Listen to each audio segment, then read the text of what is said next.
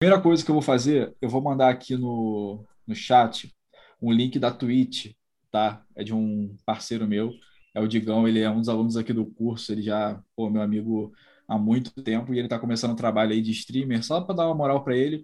É, quem tiver conta na Twitch, para dar um, uma curtida lá na página dele. Quem tiver o Amazon Prime para dar se inscrever, que é na dar os subs no fazer a inscrição no, no canal dele que é, que é de graça para quem tem Amazon Prime. Então, só compartilhar isso com vocês, tá? É, fiquem, fiquem à vontade. Primeira coisa que eu vou mostrar para vocês é a camisa, tá? Cada, cada estado tem a sua camisa, tá? A gente tem conversado bastante para tentar chegar num padrão que seja que seja legal para todo mundo. E essa aqui é a camisa que a gente usa aqui no Rio de Janeiro. E eu não vou tirar onda não falar que é modelo IFAF, mas é o modelo da IFAF. Tá? E também é um modelo muito parecido com o que, com o que a gente tem na NCAA. Tem o bolsinho aqui, tem o zíperzinho aqui no meio, tá? Você pode ver que, curiosamente, a camisa é zebrada na frente e atrás. Então, não muda muito para o lado que você está que você tá vendo. Beleza? É... Show. Boné, tá? Boné preto e boné branco. Beleza? É... Não vou aconselhar vocês a começo de carreira terem bonés Under Armour, nem nada.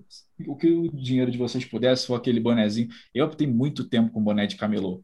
Muito tempo. 15 reais, resolvi. Eu não sei quanto é que deve estar agora, né? Mas é uma coisa que, que é importante ter, tá? Para não ficar ah. correndo atrás na hora do jogo. A Daniela perguntou se não tem a, a identificação da posição no número da, na camiseta. Não então, tem, Daniela, Dani. porque, é, porque aqui é. no Brasil a gente é, apita um dia, um dia de back judge, um dia de line judge e tal, a gente vai fazendo essa troca, né? Não, é diferente da NFL, que eles têm uma, uma equipe só de sempre é, sete pessoas e eles apitam sempre na mesma posição, entendeu? Então, Exatamente. não faz isso porque a gente vai trocando a posição de um jogo para outro. Uhum. Não no mesmo jogo, de um jogo para é. outro. Aqui, camisa de compressão, para quem quiser para quem quiser usar, eu uso porque na hora do intervalo eu gosto de dar uma refrescada e tirar a camisa, né? Às vezes você pitando, não é legal ficar sem camisa. É... Voltado. É, fora do vestiário também, ficar sem camisa é, é, meio estranho. Falando nisso, tem que fechar o áudio de vocês, né? Oh, eu fecho aqui. Com vocês. Tá, vai lá. É, a calça, tá? Tá vendo? Tem essa lista branca do lado. Aí, essa calça aqui eu peguei lá em Israel porque teve uma oportunidade muito boa. Depois eu conto a história para vocês. Mas, basicamente, é, esse é o, a roupa, tá? É, se vocês tiverem aquela calça da Adidas com uma, listra, uma listra do lado, aquela calça preta da Adidas, cara, não tem problema, pode começar optando com ela. Ninguém vai matar vocês porque vocês não estão com uma roupa de um árbitro do NCAA, pelo amor de Deus. E até porque ao longo do tempo vocês vão querer começar a, a melhorar o, a vestimenta de vocês, tá? Normal. Aí aqui, ó, a flag, tá? Eu costumo optar com duas, para não ter que jogar meu banner arma no chão. O Humberto me deu um esporro que é verdade. Uma, uma é no bolso e a outra na cintura. Tá? Então, você não fica é. mostrando que você tem várias é. flags, que parece que você é um mal intencionado. Essa é a real. Exatamente. É. Aí, as flags. Aqui, ó. Isso aqui é o indicador de down. Tá? Não fica achando que é um negócio meio 50 tons de cinza, não. Mas vou colocar aqui no pulso para vocês verem como é que funciona. Aqui, ó. Marquei o primeiro down, segundo down, terceiro down, quarto down, tá? Para que que é isso? Ontem eu fiz uma Pedro, short não, né? Short não. Até nos lugares mais quentes o pessoal usa calça. A não ser que você vai estar na praia. Se você estar na praia, aí é tranquilo. Esse marcador de down, ontem eu fiz uma, uma live lá no meu canal no YouTube, Guilherme Cunha, você pode se inscrever lá no meu canal, você pode dar o joinha e compartilhar com seus amigos o vídeo, porque... Que é sobre materiais... arbitragem, inclusive, é. né? Sobre... Que é sobre arbitragem, é. é. Rei do Jabá. Aí, Aí, é, uma das questões lá dos princípios da arbitragem era saber todas as descidas. Isso aqui ajuda você a guardar o qual descida que está. E também o umpires costumam optar com um desses também, dois, né? Um para marcar a descida e um para marcar o spot da bola, né? Às vezes, ó, esse aqui está na hash da, da esquerda, a bola está na hash do meio e a bola está na hash da direita, para caso isso aqui é importante para os umpires, tá? É, ou, cara, se você for mais.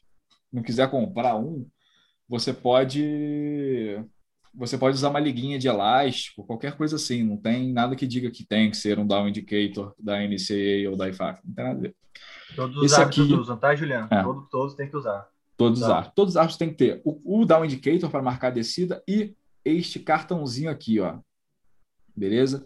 Neste cartão tem visitante, mandante, nome do head coach dos times, os capitães, o braço que o quarterback lança, o, bra... o pé que o kicker e o punter chutam, se o time tem treinador é, médico, quem é o treinador de apoio, o substituto, e aqui, ó, tá vendo? Esse, esse, esse joguinho da velha, aqui, ó.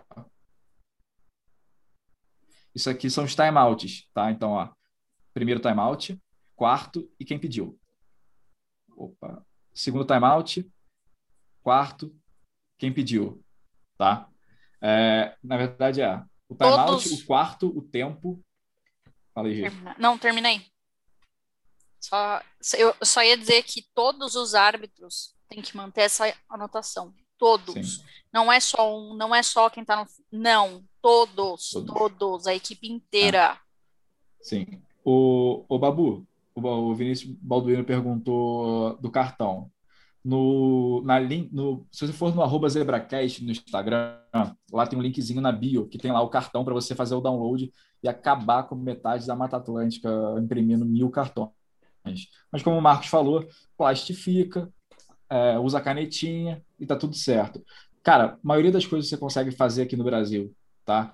É, então vocês não precisam se preocupar, ah, eu vou gastar dois mil reais no uniforme. Não vai, não vai tá? É, e façam as coisas, quando vocês forem fazer, por exemplo, marcador de down, que é uma coisa simples de fazer, faça é, já com outros hábitos, né? Porque você não vai comprar e fazer um marcadorzinho de down pequeno. Então, quando Sim. eu fui fazer aqui em Brasília, pô, eu fui fazer, eu já fiz, sei lá, 20 daqueles. Então, pô, saiu dois reais na costureira, entendeu? Então é tranquilaço de fazer algumas, alguns desses materiais. Sim, a Gi mandou aí o link do cartão de anotações, tá? Sem usar é... celular, Jaqueline. Não rola pô. de anotar no celular celular fica no vestiário. Ou desculpa, ou desculpa. É, não dá. Sério, eu acho que se eu tô apitando com alguém e o cara tira um celular do bolso no meio do campo, eu tenho uma parada cardiorrespiratória e, e me mata ali mesmo. O negócio. Não. É gravíssimo. Apito... Não usa celular nem no, nem no vestiário, tá? Você é. vai pro, pro vai intervalo jogo, de jogo. Foca no jogo. Vai, vai, ah, vai ver rede social, vai ver WhatsApp? Não vai, tá? Não, vai. Usa, não usa celular nem no vestiário. Assim, a não ser que tenha uma emergência, assim, familiar tá Isso, claro, alguma coisa assim, mas. É apito, amigos, olha no meu olho. Não apita com apito de bolinha, nem apito de festa. Um apitinho desse é 20 reais ali na loja de esporte da sua cidade. Eu garanto. Só você falar assim, ó, eu quero um Fox 40.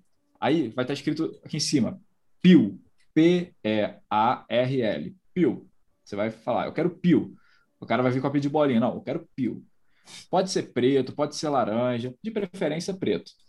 Beleza? Ah, Aí o, mais... o Emanuel deu uma dica aqui, falando que hum. eles fazem o seguinte: eles colocam uma fita crepe no cartão. A fita crepe é bem transparente, assim, então uhum. acho que dá para continuar é. vendo. Isso é coisa de arte de futebol. É. é coisa de arte de futebol. Aí depois tira. Cara, qualquer alternativa que funcionar é. para você, tá ótimo. O importante é você. você não deixe de anotar, é. O importante é você anotar sempre. Hoje eu estou mostrando a minha beanbag azul em homenagem ao senhor Humberto Ventura. Eu tirei ela da minha porta, tá, Humberto? Ela fica fazendo peso de porta. Aí eu quis mostrar hoje para você. Tá? É, a beanbag, vocês vão aprender na aula 9, se eu não me engano, o uso dela, para que, que ela serve. Já viram quando o Arthur solta a beanbag e tal. Se vocês quiserem ler no manual de mecânica, tem também, mas a gente vai falar sobre ela na aula 9, então pode ficar tranquilo. Tem preta, tem azul, tem branca. Só não pode ser amarela, senão confunde com flag, tá? É, branco é... também não é muito legal, porque se você jogar em cima da linha daqui. Ah, é preto é bom pra vai, cacete, o Nunca mais você vai achar. Também só tinha azul, gosto azul. É, para vocês que têm problema de visão, realmente deve ser um problema. Mas aqui, ó, isso aqui, ó, o cartãozinho com o nome dos árbitros. Eu tenho isso aqui para jogos importantes. Eu roubei do Bill Lemonnier quando teve o congresso lá em, em Minas. Ele deu uma cacetada. Eu peguei todos, passei o paper, e aí quando tiver um joguinho importante, aqui, ó, nome do. Vou chegar mais perto. Ó, nome do time da casa, visitante, a data do jogo, referia, umpire lineman, line judge, field judge, side judge, back judge e center judge. Bom falar de center judge. Uma galera colocou no teste que center judge não era da IFAF. Mas eu nem falei sobre center judge, por quê? Porque quando eu falei sobre down judge, eu falei, down judge só existe na NFL. Falei com todas as letras, down judge só existe na NFL. Se eu não falei de center judge, e essa é uma coisa que vocês vão aprender ao longo da vida de vocês como um artista americano, tem coisas que o livro não fala, tá? E aí são permissões, beleza? Então, vocês vão aprendendo ao longo da vida de vocês, mas eu falei, down judge é só na NFL. Beleza? É. Agora eu vou começar. A... Vamos começar a aula. E essa aula hoje vai ser um bicho, vai ser irada. Só para complementar, último, última coisa de material. Chuteira, tá, pessoal? Não ah, use putz, rosa. Não a melhor use... parte eu esqueci. A melhor então parte vai. eu esqueci. Então vai, vai. Tava vai. no chão, tava no chão, ó. O papai comprou uma chuteira nova. Quer se amostrar. Não, vai comprar uma esteira nova. E sabe o que eu pior de tudo? Cara, doeu para pagar. Doeu para pagar. Aí que a, a chuteira chegou, pandemia. A culpa tá na chuteira. Se eu, se eu vender a chuteira, porra, Brasil vacinado em dois dias. Tá? É... Não, é... Marcos, por favor, fala para da chuteira, porque me dá até um negócio no dois coração. Dois tipos de ruim. Então, chuteira, tá, pessoal? Vocês viram ali como que é a chuteira que o Coin mostrou. Preta, tá? Majoritariamente preta é, tem alguns detalhes em branco, tudo bem, não tem problema, tá? Mas não me apareça com chuteira verde, com chuteira rosa, com chuteira azul. Não, o uniforme da arbitragem ele é preto e branco, tudo bem? Não apareça com chuteira é, cor diferente, prata, cromado, não façam isso. Não. Ah, mas eu tenho uma chuteira preta que tem um detalhe, não sei o que, um cadarço. Assim, tente tirar, tá? Tente, assim, dar uma escondidinha e tal. Eu sei que às vezes é, não tem como, você comprar uma chuteira nova e tal, mas tente preto e branco sempre, tá? É, com relação à trava, pode ser trava alta, que nem aquela que o Coen mostrou ali. Pode ser tênis é, também. Pode ser tênis e pode ser aquelas chuteiras de futebol society, que o pessoal fala, que é aquelas com as travas bem pequenininhas também, também não tem problema, tá? É, mas desde que a cor não seja gritante, berrante, que faz todo mundo olhar pro seu tênis. Não seja aquele hábito que fala, ah, o cara da chuteira tal cor. Não seja esse cara. Alô? Vocês me ouvem? Voltou. Ouvimos. Aí.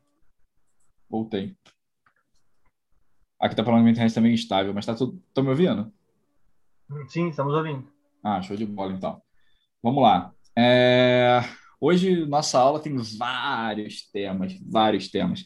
E essa aula tá muito gostosa, para ser sincero com vocês. Tá? É... Cara, essa é uma aula que eu acho que ela vai aproximar vocês, tá?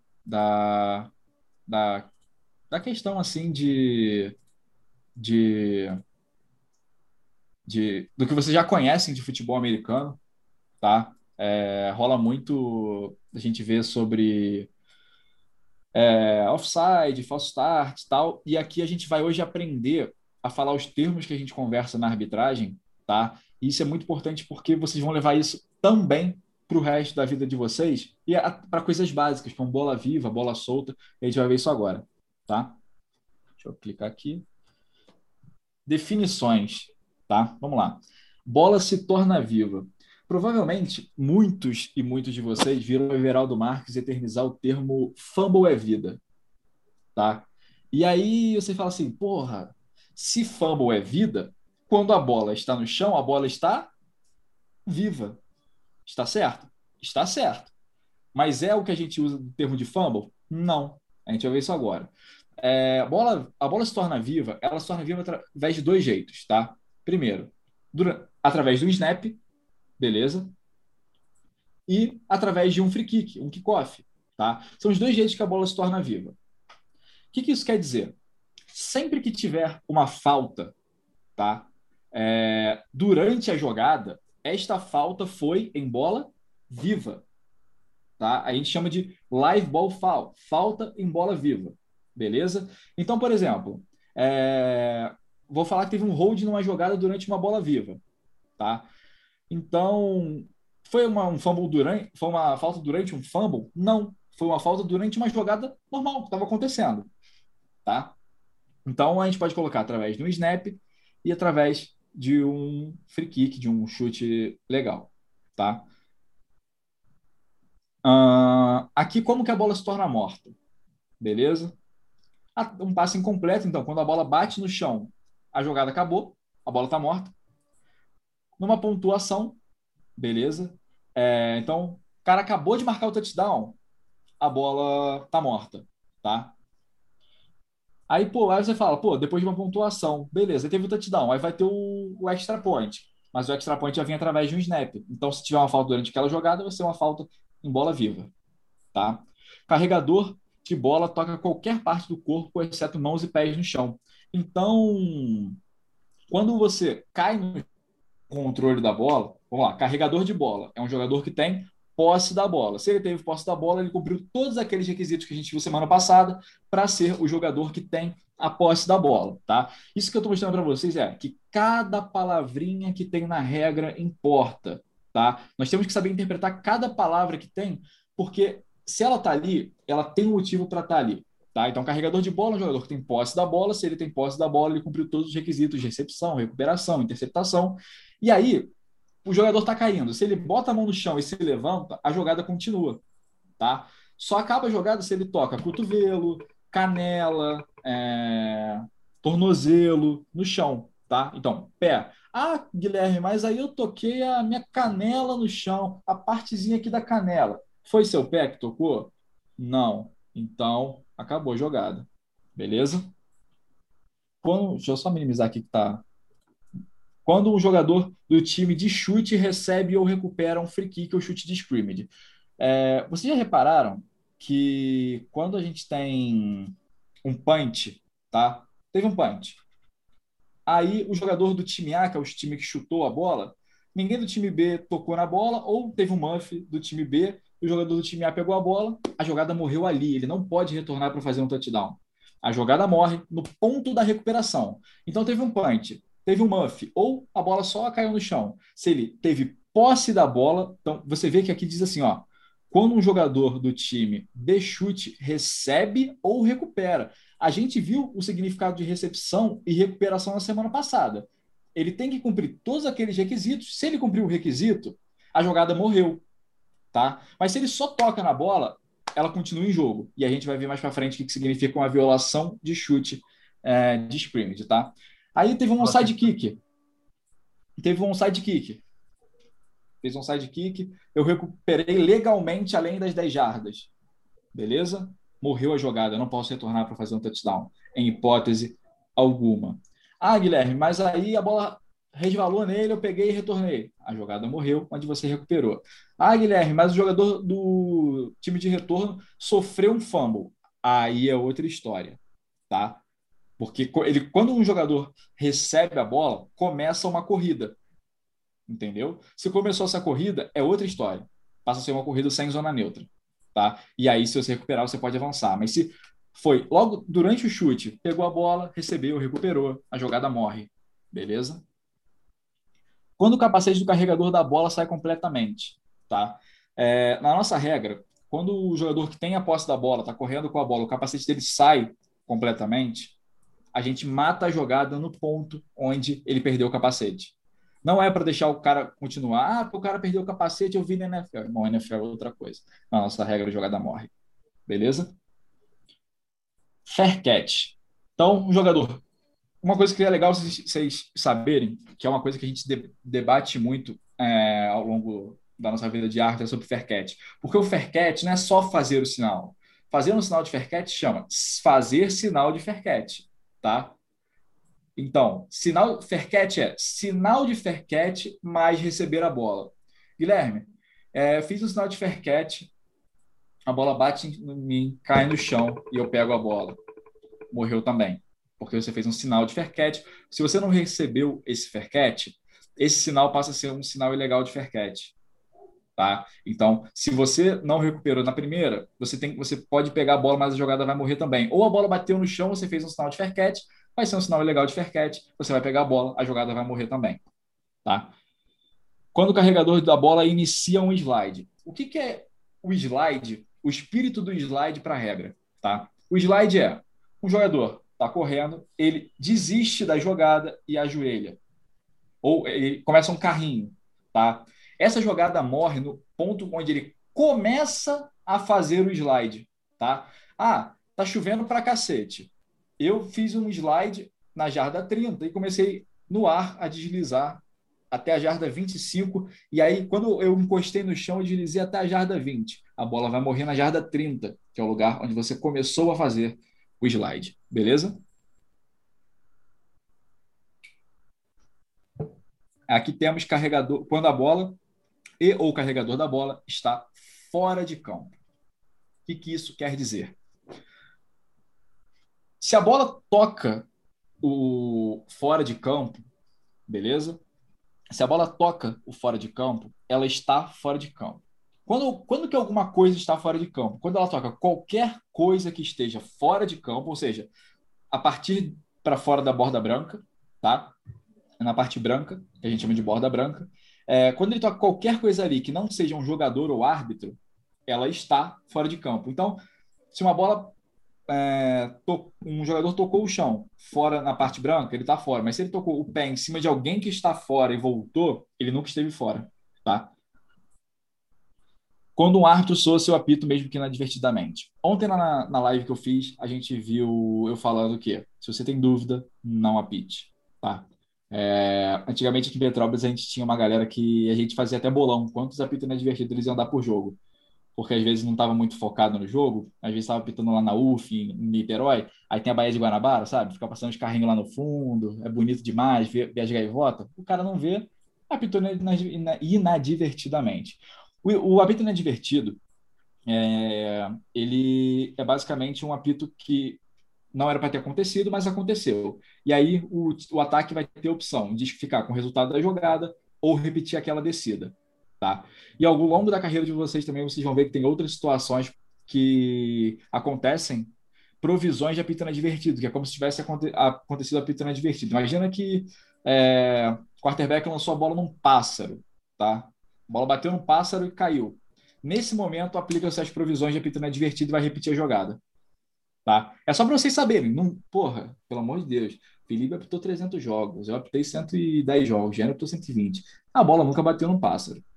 Tá? Então aí são pelo menos uns 500 jogos. A bola não bateu no pássaro. Então foi só um exemplo. É... Quando todos os jogadores nas imediações da bola param de jogar, eu acredito que a bola está morta. Às vezes, cara, acontece o seguinte: o quarterback está com a bola na mão, tá? Teve até um lance há muito tempo atrás, no Steelers e Ravens. O quarterback sofre um fumble, a bola foi para frente, foi um fumble que foi para frente. Aí o pessoal falou: ah, passe incompleto, nenhum árbitro apitou, tá? Cinco, seis segundos depois, alguém se dá conta, pega a bola e retorna para o touchdown. Na nossa regra, essa jogada teria morrido, tá? E aí a bola voltaria para o ponto do fumble, porque ela morreu além do ponto do fumble, beleza? Então, é, é bom vocês saberem isso. Então, quando todo mundo na área acha que a jogada acabou, a jogada acabou, tá? Por exemplo, um outro exemplo também que acontece bastante com referir retornador pegou a bola, não ajoelhou, tá? Dentro da endzone. Não ajoelhou, ele vai e joga a bola para tu. Nem ajoelhou, não fez nada. Tem uns árbitros mais, tipo, meio foda-se assim. O cara sai da bola, tipo, não, a jogada tá rolando. Não. Se o cara achou que a jogada acabou, a jogada acabou. Você mata a jogada e você dá o touchback. Beleza? Nunca deixe. Peraí, tá cobrindo aqui. Nunca deixe o snap acontecer antes de a bola estar pronta para jogo. Isso é uma dica para quem quer ser umpire, tá? É, nunca deixe o snap acontecer antes de a bola estar pronta para jogo. Seguinte, o, ti, o, time vai substituir, tá? O time A. A, gente, a, a questão da substituição é importante para o time A, porque é o time que está ditando o ritmo do jogo. Se esse time substituir, o umpire fica na bola, tá? E aí vai esperar, beleza? Ah, o time A tá pronto, o time B tá pronto, mas a corrente não tá vai esperar, o umpire volta para a bola. A gente não pode deixar uma jogada acontecer sem todas as situações estarem prontas para gente, beleza? Agora a gente vai ver sobre bola solta, tá? Agora a gente entra na parte do fumble, tá? Vamos lá, ó. Uma bola solta é uma bola viva, ou seja, só existe bola solta se for durante a jogada. Não tem você fala, porra, o Guilherme tá de sacanagem comigo. Como é que vai ter bola, um fumble em bola morta? Não tem, porque a regra diz o óbvio. Uma bola solta é uma bola viva, ou seja, uma bola que não está em posse de ninguém, beleza? De nenhum jogador. Ela é uma bola solta, tá? Uma bola solta é uma bola viva que não está em posse de um jogador. Fumble, muff, passo para trás, bola em voo. Agora, pensa comigo aqui, ó. Você está vendo? Tá escrito fumble e passe para trás. Aí você fala, porra, Guilherme, vai falar que um passe para trás que cai no chão não é um fumble. Não! Bota aquela sirenezinha, né, que tinha na Eliana. Passe para trás é um fumble? Não, é uma bola solta. Você pode ver que fumble e passe para trás incompleto que cai no chão, eles têm o mesmo efeito, é de quem pegar.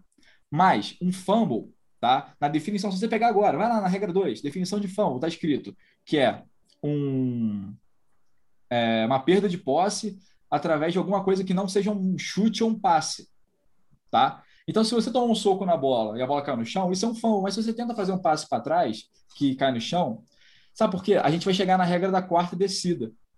A gente vai chegar naquela regra de quarta descida. Na nossa regra de quarta descida é o seguinte: quarta descida e try. Try é aquela tentativa de pontuação após um touchdown. Você pode chamar de PAT, é, point, point after touchdown. Tá? Você que sabe. O, se um QB faz um passe para trás que cai no chão, imagina se fosse um fumble. Só ele poderia recuperar e avançar. Para um pouco, Gui. Calma. Guarda o que é, você ia aí. falar. Só é, te tá. perguntaram aqui o que é muff. Aí a gente aproveita e dá o nome. Isso que o snap foi um passo, o snap é um passo para trás. O, o QB recebe a bola e não segura, é um muff. Aí tá a definição de muff. A gente vai falar mais depois, porque a gente usa mais esse conceito em outras situações, mas aproveitando aqui que teve a pergunta aí que a gente está falando sobre, é só tentar pegar a bola e não, não conseguir o, conseguir agarrar. Então, é, é E para ter todos os conceitos diferentes, às vezes a gente tem muito na cabeça que fumble, muff, passe para trás é muito é fácil de confundir porque ah, é de quem pegar. De fato, uhum. em determinadas situações sim, mas em determinadas situações não. Então, assim, Exatamente. tem que ter cuidado no conceito de cada palavra, porque em determinadas situações, é, um fumble vai ser diferente do passo para trás. Então, é, a gente vai ter que saber exatamente quando aplicar é, cada um e quando a gente vai poder, é, é, enfim, acertar cada, cada palavra e é importante ter o conceito em mente. Quer completar aí sobre o sobre o Eita. Agora foi. É que eu reparei que eu estava sem o background, eu fui, fui lá botar. Voltando aqui. É... Agora fiz besteira, com certeza. Tá. É... Tem problema. Tranquilo, vamos lá. Voltando então. É... Uma bola viva, gente, é uma bola que está durante a jogada, beleza? A bola solta é uma bola que não está em posse de ninguém. Fumble é uma bola solta? É uma bola solta. Muff é uma bola solta? Sim, tá? E, e por isso que eu falei para vocês que é sempre importante que a gente nunca vai usar o livro de regras, vai ler uma vez, acabou, agora eu sou um árbitro de futebol americano. Não, não. Vocês vão optar a vida, vocês vão ler a vida inteira eles para sempre reforçando esses conceitos com vocês, tá? Eu tenho aqui um videozinho, tá? Maroto. Maroto, tá? Eu vou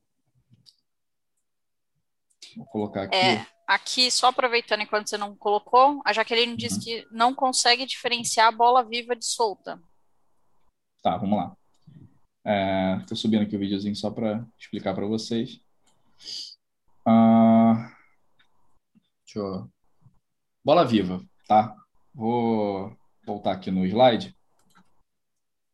Bola viva. Jaque, vamos lá, pensa comigo. É...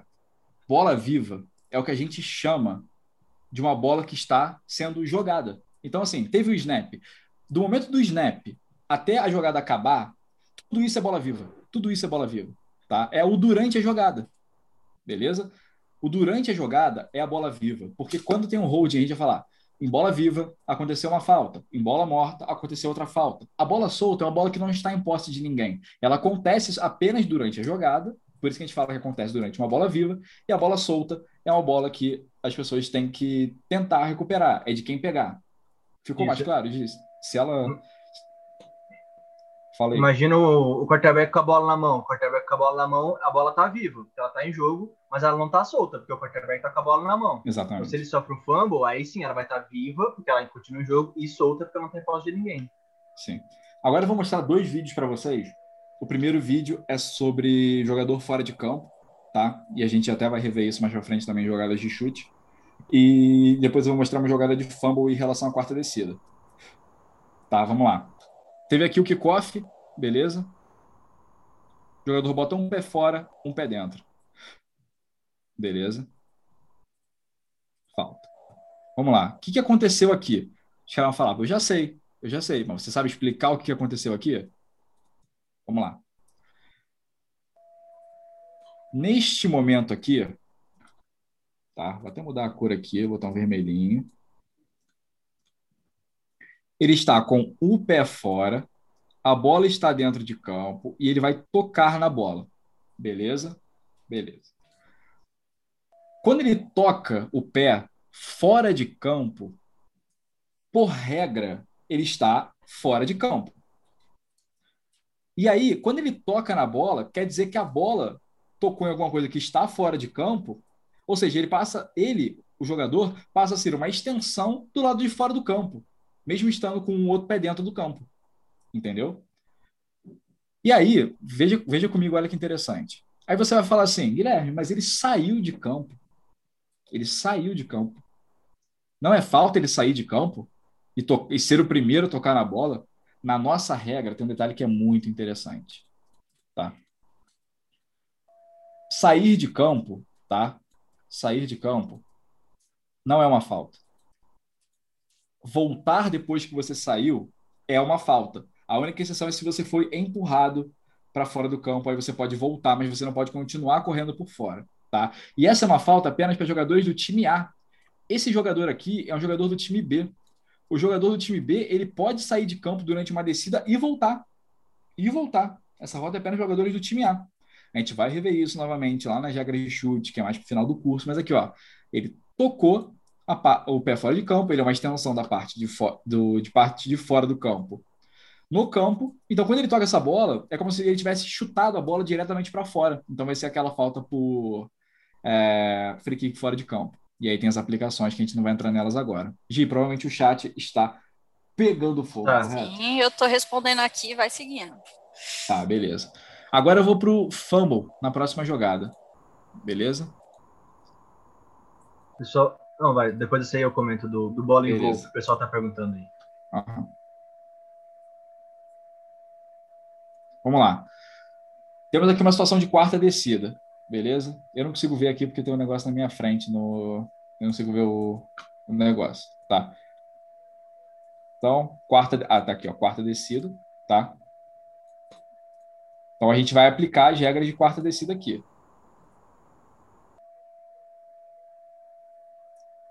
quarta para um.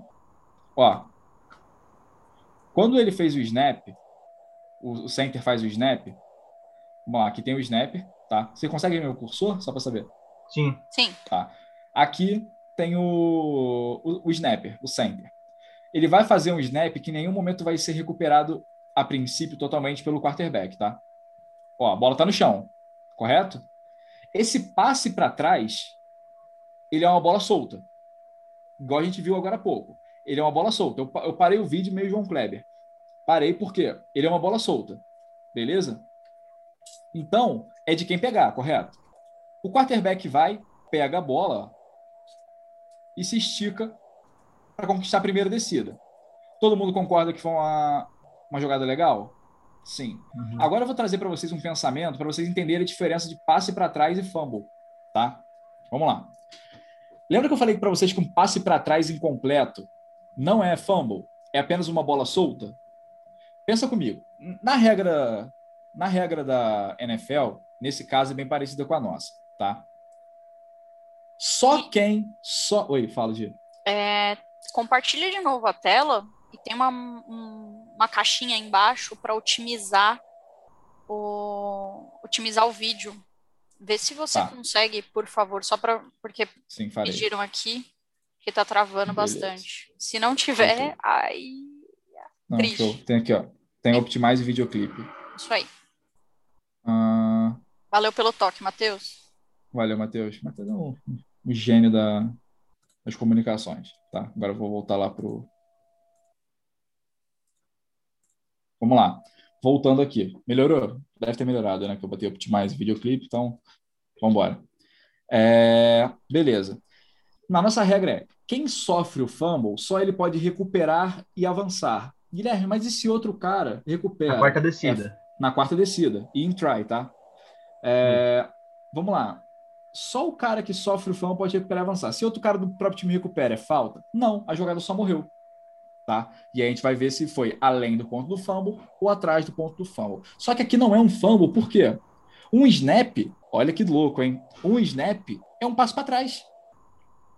Tá? Aí você fala, porra, mas isso é um fumble. Sabe por que, que não é um fumble? Pensa comigo. Se fosse um fumble, só o center poderia recuperar essa bola e avançar. Agora você está pensando, caraca, faz sentido. Entendeu? Vamos de novo. O center faz um passo para trás, que é incompleto. Como isso não é um fumble, é uma bola solta, o quarterback, que não tem nada a ver com isso, pode pegar e avançar essa bola, legalmente, sem matar a jogada. Sacaram? Pegaram a ideia? Boa, a galera tá falando que faz sentido. Gostei, isso aí. Graças a Deus. Gente estava muito preocupado que vocês não fossem entender isso. Qualquer um pode avançar o Muff. Uhum. Sim, qualquer um pode Sim. avançar o Muff. A não ser que seja uma recuperação do time A, por exemplo, num chute de scrimmage. Aí ele não pode avançar, é, que foi o que a gente viu. Detalhes tá? que isso, depois isso. a gente fala mais. É, quando o jogador do time de chute recebe ou recupera um, um chute de scrimmage, depois de um muff, por exemplo, ele não pode avançar. Tá. Isso, e José Carlos meteu aí, ó, não, não pode ser um fumble porque o QB não teve controle da bola, exatamente. Exatamente. Se ele tem o controle da bola e aí ele sofre o fumble, aí só ele, só o quarterback, o cara que sofreu o fumble, pode recuperar e avançar. Isso. Mas não foi o aí... caso porque ele nem chegou a ter controle, né? O snap uhum. veio e já foi direto pro chão. Isso aí. É, ah, e aqui, e... Vou... oi, fala, Gil. Outra coisa, a sua barra do zoom tá na frente. Aperta Alt aí para ela sumir. Alt. Ixi, piorou. Tira o, o, tira o cursor dessa área aí. Clica fora.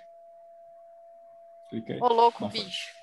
É, tá, tá estranho. Mas tudo bem. É, acho que se tirar a otimização do vídeo, volta, porque antes não É, pediram para tirar a otimização do vídeo porque é. a qualidade do slide ficou ruim. Então a gente volta. É isso. Tirei, tirei. Aí, foi. Ah, só queria saber como é que eu vou tirar essa barra. Porque para mim continua aparecendo a barra do, do Zuma. Vamos, vamos embora. É... É, jogador fora. Quando for colocar o vídeo, já sei onde eu coloco a, a, o Optimize Videoclipe. Já descobri sem precisar ficar saindo. Aqui, jogador fora de campo. É um jogador que está fora de campo quando qualquer parte do seu corpo toca qualquer coisa que não seja outro jogador ou árbitro na ou fora de uma linha delimitadora. Linha delimitadora é linha lateral, tá? Você pode ver que aqui é verde e depois branco. Tocou no branco, é fora de campo. Beleza? Jogador no ar. Isso aí, se eu não me engano, foi o Daniel que perguntou semana passada. Tá? E aí, por que, que entender um jogador no ar é importante? Porque a gente vai também entender a questão do maior avanço. Tá? É, vamos lá. Um jogador fora de campo, que a gente acabou de ver o que é um jogador fora de campo, ele se torna um jogador no ar. Então ele está fora de campo e pulou. Ele está no ar. Ele permanece sendo um jogador fora de campo até tocar o campo. Entendeu? Então, por exemplo, imagina que você está fora de campo, um passe vinha na sua direção. Pulou, fora de campo, pegou a bola e caiu dentro de campo. Esse passe vai ser incompleto, porque é como se você estivesse fora de campo. No ar, você vai continuar sendo uma extensão do lado de fora do campo. E a mesma coisa para o jogador de dentro para fora. Então, se um jogador está no ar, tá? pulou, segurou a bola no ar e caiu fora, vai ser um passe incompleto. Por quê? Primeiro, que ele não teve, não completou o processo de recepção, porque ele nunca tocou dentro de campo tá? E depois porque ele tocou fora de campo. Então, jogador no ar, ele mantém o seu status, que é de jogador dentro ou de jogador fora, até tocar novamente no campo ou fora do campo, tá? Alguém perguntou aqui no chat se é. tocar um coach é tocar qualquer coisa fora de campo.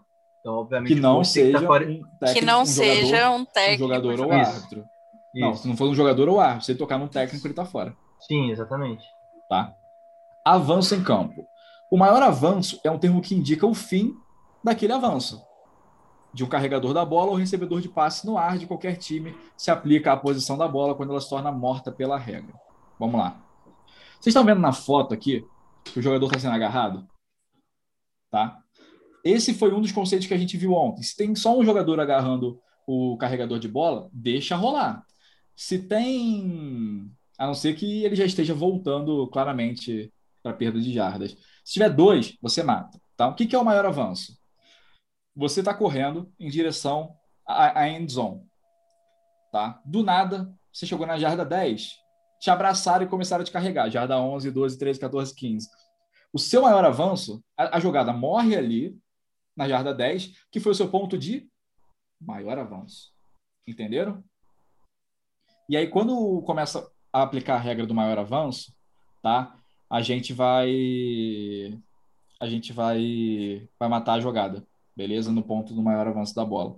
E é no ponto do maior avanço da bola, não é do jogador. A gente precisa saber onde está a bola. Isso é muito importante para jogadas em que a gente precisa saber se a bola passou, por exemplo, a, a end zone ou a linha da primeira descida. Tá? Bola morta. Quando o carregador da bola é segurado de tal forma que seu avanço é impedido, a bola está morta.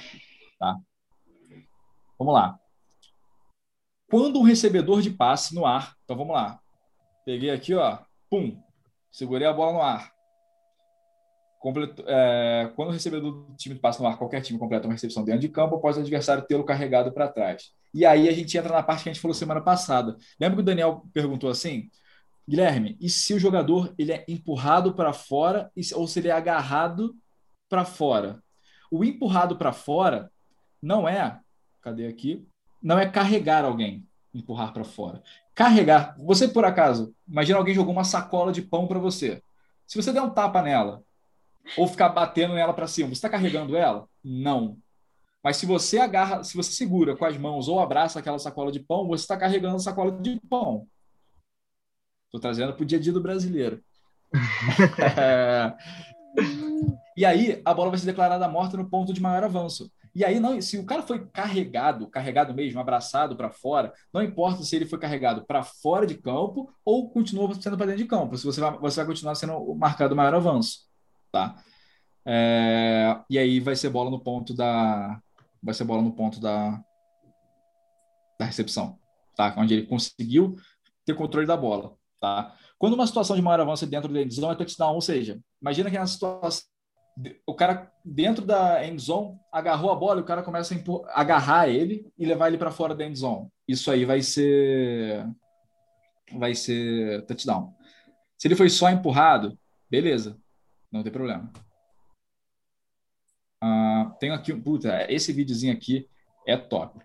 Agora eu expliquei para vocês o que, que é o maior avanço, né? Eu quero saber para vocês, eu quero saber de vocês, tá? É, nessa jogada aqui, que vai ter. Espera aí, tem que botar o Optimize Videoclipe, né? Vamos lá.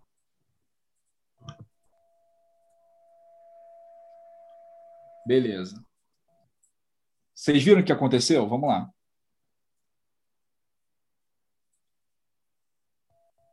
Teve o passe, ó, tá no ar. Aqui ele completou o processo de recepção, tá? E aí, ó, isso aqui é na jarda, tem a 45, na jarda 43, tá? E ele sai de campo na jarda 41. Olha onde o árbitro vai dar a marcação. Na jarda, é, deu uma jardinha a menos. Ele botou, ele botou na 42. Beleza? Então, o que, que ele fez? É, ele deu maior avanço, só que teve um erro, um erro desse árbitro. Alguém consegue me dizer no chat qual o erro desse árbitro? Jane Marcos, por favor. Não se, não se manifestem, seus larápios. Vou dar 10 segundinhos para você.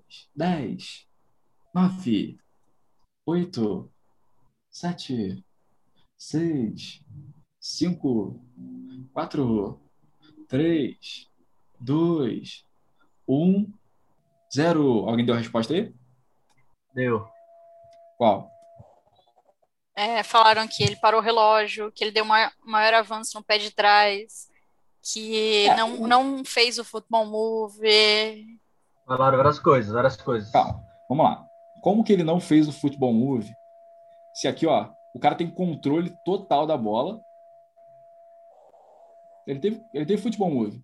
Aqui, ó, pegou a bola, Beleza. E ele continuou com posse dela, tá? É porque o cara empurrou ele para trás, entendeu? Por isso que a gente deu o maior avanço. Entendeu? A questão aqui, quem falou do pé, cara, o pé que você vai marcar, seu pé de trás, seu pé da frente, não importa. O importante é você marcar certo, tá? E posicionar a bola certa depois. Quem falou do relógio, acertou. É o relógio. Uhum. Por quê? Se ele deu maior avanço aqui, ó, se ele deu maior avanço aqui, nesse ponto, quer dizer que, para ele, a jogada acabou dentro de campo aqui. Correto? Opa. E, não, e você pode ver aqui, ó, era uma primeira descida, tá? Então não tinha nem por que ele parar esse relógio. O relógio tinha que ter continuado rodando. E aí é o que a gente chama de movimento de contracampo, tá? Ele vai fazer esse movimento aqui, e aí, aí sim, ele vai fazer o movimento de rodar o relógio, porque para todo mundo parece que ele saiu de campo, mas não, ele deu maior avanço, então ele pode rodar o braço, dando o dando o movimento. Isso aqui, pessoal, a gente vai ver também nas mecânicas, tá? Que é o movimento de contracampo. Ele vai fazer esse balão e marcar que o relógio está rodando porque ele deu maior avanço. Beleza? Agora voltar, tirar o Optimize, voltar para o slide. Show. Linha necessária. Alguém ficou com alguma dúvida, Gini, nesse último lance aí? Acho que teve um comentário aqui que perguntou se, se o cara é empurrado para fora de campo, se passa incompleto. É a questão que a gente falou na semana passada. Se ele é empurrado para fora de campo e coloca os pés para fora de campo, ou não tem futebol move, alguma coisa assim, é, aí, aí é passe incompleto. Mas tá? ele tocou mas o campo. É, mas nesse caso aí do vídeo, ele tocou o campo dentro de campo. Então, mesmo que ele tenha sido empurrado para trás, foi passe completo Sim. porque ele caiu dentro de campo. É. E ele manter o controle da bola, tá? Depois que ele foi empurrado por alguém, também é uma ação comum no jogo, porque você resistiu ao contato de um adversário, tá? Vocês uhum. têm uma coisa que é legal vocês entenderem é, a gente deu para vocês semana passada alguns aspectos de ação comum ao jogo, mas o jogo tem milhares de ações de, comuns ao jogo, entendeu? Não é porque a gente falou aquelas que só existem aquelas, existem várias outras. Beleza? Então, no, livro, lá, no livro geralmente é escrito como é, essas ações, mas não se limitam a. Vocês vão ver isso Exatamente. em alguns lugares do livro. Exato. Aqui, ó, linha necessária vocês que gostam muito de NFL, assistir NFL, eu falo assim, mas eu gosto também, tá? É, aqui tem a linha azul, que é a linha da descida, de onde está a bola, né?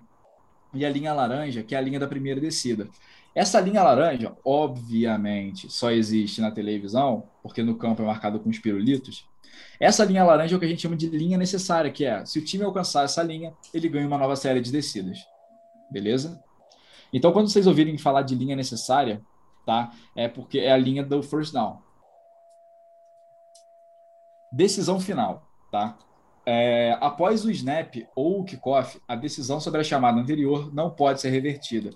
Já repararam que na, até mesmo na NFL, por exemplo, teve uma jogada meio duvidosa. Os árbitros marcaram um passe incompleto, o pessoal ficou em dúvida, a galera vai rápido para a linha para tentar fazer um snap, alguma coisa assim. Isso quer dizer que, depois de que aquele snap foi feito, não pode mudar a chamada da última jogada, independente se tem replay ou não tem replay. Essa regra é igual para nós, nós todos. Então, primeira descida, passe, não sei se foi completo e tal. Se um time foi rápido e fez o snap, você não pode voltar aquela jogada depois. Beleza? Beleza. Só, é, antes da gente entrar no próximo assunto, tem pessoal que ainda ficou em dúvida no vídeo, tá? É, aonde que foi marcado o maior avanço naquele vídeo, pessoal? É, se quiser botar o vídeo de volta. Botei, aonde botei. foi marcado maior avanço? Não é aonde ele põe o pé no chão. É onde ele tem posse, é, controle da bola lá no ar. Tá? Sim. Se quiser botar o vídeo de novo, explicar de novo, é que acho que uhum. Botei aqui, botei aqui. Vamos lá. Ó. Aí é o maior avanço. É que tá dando um delayzinho para você, provavelmente, ó. É. Ele deu maior avanço aqui tá? Mas o maior avanço é no ponto onde ele recebe a bola. Isso, mas isso não é da regra. É, onde ele, onde ele tem firme controle da bola. Isso, controle aí, da bola. Sabe isso. por quê? É, a gente viu na semana passada o processo de recepção e aí está bem fresco na cabeça de vocês. Só que a regra da, do maior avanço, ele inclui a recepção, que é o firme controle da bola. Beleza? Então aqui, ó, vamos lá. Ele agarrou aqui. Aqui é o ponto do maior avanço. Mas para saber se isso é um maior avanço ou se é um passo incompleto, tem que ver onde ele vai tocar depois. Se, por exemplo, se ele tivesse aqui tocado, na verdade, do lado de fora, teria sido passe incompleto. entendeu? Porque ele uhum. não foi agarrado, ele foi só empurrado. Aqui é o maior avanço, valeu o avanço e ele vai marcar aqui o, o spot. Sacou? Então, para finalizar, o maior avanço é onde o cara no ar agarrou a bola. Agarra a bola. Beleza? Onde ele tem controle. Mas e o pé? O pé, como o Coen acabou de falar, é só para ver se o passe foi completo ou não. Tá? Ele tem que botar o pé no chão. Beleza? E a mesma coisa se for dentro da endzone. Não uhum. tem não, diferença maior, nenhuma. Jaqueline, o maior avanço precisa ter o pé no chão para completar o controle, o, o, processo de recepção Sim. da bola. Tá? A não ser mas, que ele seja carregado. Isso, a não ser que ele seja carregado. Mas ele precisa, mas o maior avanço nesse caso é aonde ele pegou a bola. E se ele bateu dentro de campo depois e resistiu à queda e tudo mais, aí o maior avanço é onde ele pegou a bola no ar lá em cima. Ixi. Tudo bem? Aí, aí ainda só complementando a dúvida do empurrado para uhum. fora, empurrado para fora da endzone, dentro de campo, vai valer ali de boa. Sim. Essa foi? Acho que foi. Dá mais um, uns 10 segundinhos para ver se o pessoal tem mais alguma é, dúvida. E se o jogador regredir no campo por vontade própria, aí é. Ah, não, aí não. Aí é outra situação. É, porque para ser, ser o maior avanço, tá? É, tem, que, tem que ser causado por um adversário. Até se for um jogador do mesmo time que fizer ele perder essas jardas, não é maior avanço, tá? O maior avanço é, só, é uma questão que envolve jogadores oponentes. Isso, Beleza? ele vai contra a vontade, né? Ele é empurrado, ele é agarrado. Exatamente. Agora, meus amigos, a gente vai chegar no filé. Isso aqui é bom. Tá? É... Ah, pô, fiquem com a gente até o final, que eu já vi que tem o quê? 122 pessoas? 120 agora. Duas pessoas saíram, deve ter ido ver vídeo do Whindersson. É... Seguinte. Fica com a gente até o final, porque no final dessa aula tá? Eu vou ensinar para vocês uma regra que nem todo árbitro sabe, deveria saber, mas nem todo árbitro sabe. Isso vai, porra, jogar vocês num patamar assim de pensar, pô, esse cara sabe isso, essa pessoa sabe isso. Então, fica, fica aí com a gente que vocês vão gostar, tá? É, vamos lá. É, quando a gente fala aqui de faltas na linha de scrimmage, tá? A gente tá, hoje a gente vai falar sobre saída falsa, offside, encroachment para acabar com os mitos que tem na cabeça de vocês sobre isso. Ok? Vamos lá. Antes do snap, tá? a defesa não pode ameaçar um jogador adversário, cruzar a zona neutra e fazer contato com o adversário, estar na ou além da zona neutra no momento do snap, cruzar a zona neutra e, sem fazer contato, continuar sua investida contra qualquer back. Reparem, vamos lá ameaçar um jogador adversário. O que está escrito aqui? Offside. Não existe indução ao falso start. Tá? Então, ó, tudo que tudo, todos esses quatro estão aqui, offside. Cruzar a zona neutra e fazer contato com o adversário. Guilherme, mas na NFL chama encroachment. Você não está na NFL, você está no futebol americano do Brasil. Isso se chama offside pra gente. Gui, Está... de novo Oi. tá a barra a na barrinha frente. lá em cima. Aí, foi. Aí. Perdão. Agora, é que tava no Optimize ainda, foi mal. É... Ficou bom de novo? Sim. Ficou. Show, vamos lá. É... Estar na ou além da zona neutra no momento do snap, tá? Beleza. Cruzar a zona neutra e sem fazer contato, continua sua investida contra qualquer back. Vamos lá. Ameaçar um jogador adversário, se você, o jogador de defesa, ameaça um jogador adversário, é um offside em bola morta. Ameaçar um jogador, esse jogador se mexer, tá? Cruzar a zona neutra e fazer contato com o adversário, falta em bola morta. Bola morta. Estar na ou além da zona neutra no momento do snap, falta em bola viva. Viu que eu falei bola viva? Ou seja, vai marcar a falta como se fosse durante a jogada. Sacou? Cruzar a zona neutra e sem fazer contato, continuar sua investida contra qualquer back. Falta em bola, morto. Tá? E aí vocês vão entender quando que a gente tem que matar essa jogada, tá? Porque às vezes o jogador vai e tenta voltar, e aí você vai entender quando que você deve matar essa jogada, tá? Deixa eu ver só qual é o próximo slide, tá? Subs. Importante ter, ter em mente aí esse conceito de falta em bola viva e falta em bola morta, tá, pessoal? Falta em bola morta é o cara fez uma falta, você já apita e já mata a jogada imediatamente. É, ou aconteceu, jogada acontecer. Ou aconteceu depois que a jogada acabou. Também é Isso, aconteceu depois da jogada, mas né, como a gente está falando do, nesses casos de offside, tá? é, você não deixa a jogada acontecer. Você apita, faz o sinal para o referee e vai anunciar a falta. Falta em bola viva. Você viu um cara da defesa alinhando na zona neutra, onde ele não deveria estar, é, você vai jogar a flag e vai deixar a jogada acontecer. Tudo bem? Bom, aqui um videozinho de um, de um offside, tá? Vamos lá que agora eu vou... É, vamos fazer um, um breakdown dessa jogada aqui. Vou ensinar para vocês o que, que, que, que tem que ser feito aqui, beleza? Vamos lá, por parte. Primeiro, vamos, vamos ver a ação dos jogadores, beleza? Vamos lá. O jogador está aqui na atrás da zona neutra, correto? O snap ainda não foi dado. Ó, ele avançou a zona neutra e fez com que o jogador de ataque se movimentasse. Foi ou não foi um dos que a gente viu aqui no, nesse slide? Ó? Ameaçaram o jogador adversário. Ele ameaçou o jogador adversário? Ameaçou, tá? Então a gente vai dar offside.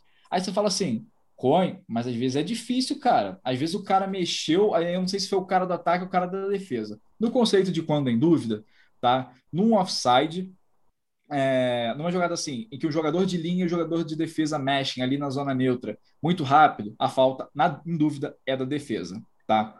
E aí, quando vocês tiverem dúvida, a primeira coisa que vocês têm que saber, a marcação dessa falta é uma falta de linha de scrimmage. Então, quem marca essa falta são os árbitros da linha. A chamada vem dos árbitros da linha. Aqui o umpire faz um grande trabalho marcando a falta também. Tá? Por quê? Porque ele viu que claramente o jogador de linha ofensiva também se mexeu antes da bola sair. Então, o que, que deve ser feito aqui? Tá? Isso aqui já é uma parte mais de mecânica e que é importante para vocês saberem para jogadas cruciais desse tipo. Esse árbitro tinha que vir até aqui. Esse árbitro tinha que vir até aqui árbitro vem até aqui, referir vem até aqui. Ou pode ser qualquer outro lugar do campo. O que eu quero dizer é, esses caras têm que, têm que se reportar ao referir. Por quê? A primeira informação vem do umpire. O umpire vai falar assim: olha, não houve contato do jogador de defesa com o jogador de ataque. Mas aí, os árbitros da linha vão falar assim: é, referir, o que aconteceu foi o seguinte: o jogador da defesa é, cruzou a zona neutra, tá? e, e, ele ameaçou o jogador de ataque. Então vai ser um offside, cinco jardas, como era a quarta descida, agora vai ser primeira para o ataque, beleza? E aí o referido vai fazer o anúncio. Essa chamada não pode vir de quem não está na linha, de quem cruzou ou não cruzou. Essa chamada tem que vir apenas dos árbitros de linha, beleza? Show de bola? Gui, Opa. sua barra Oi, de novo. e aqui estão perguntando ah. se todo trash talk na linha deve ser considerado falta. Não. É só se cumprir aqueles requisitos. Se causar, se for algo que vá causar a reação do ataque, algo que simule a cadência de snap, algo assim, tá? Sim. Perguntaram a também gente... se uhum, a falta fala. só é marcada caso avance linha de scrimmage. A gente já fala mais, tá? É, então, é, se quando o snap for dado, tá? A gente vai ver outros exemplos de, de offside também. A questão é a seguinte: tá? O que eu, que eu quero dizer para vocês é, naquele lance ali, o jogador cruzou a zona neutra e ele ameaçou um jogador do ataque. Isso é falta em bola morta, porque ele ameaçou o jogador do ataque. Se ele avança e volta, tá? Se ele avança e volta e ninguém se mexeu, tá ok, não foi falta. Porque essa falta seria em bola viva, como ele fez o cara se mexer, bola morta. Beleza? Esse jogo aqui foi do Marcos, ano passado, o primeiro jogo dele de referir, ou o segundo, não lembro qual foi o dos dois, tá? E eu o quero segundo que, vocês... que era o Humberto ali no meio? Ah, é verdade, é verdade. Aqui, ó. Olho nesse cara aqui, tá?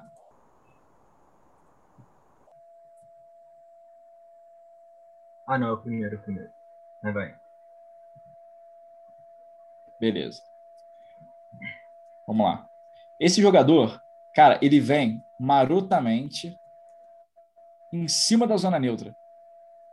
Cara, ele tá na linha do snapper ele tá na linha do snapper, tá? E aí, ó, falta em bola viva, beleza? E aqui tem um detalhe, ó, cara, que isso tem que acontecer para vocês sempre, ó. Esse árbitro aqui viu o offside. Esse aqui não viu. Pode ver que só o lá de cima vai jogar flag. Ó, o de baixo não jogou a flag, tá?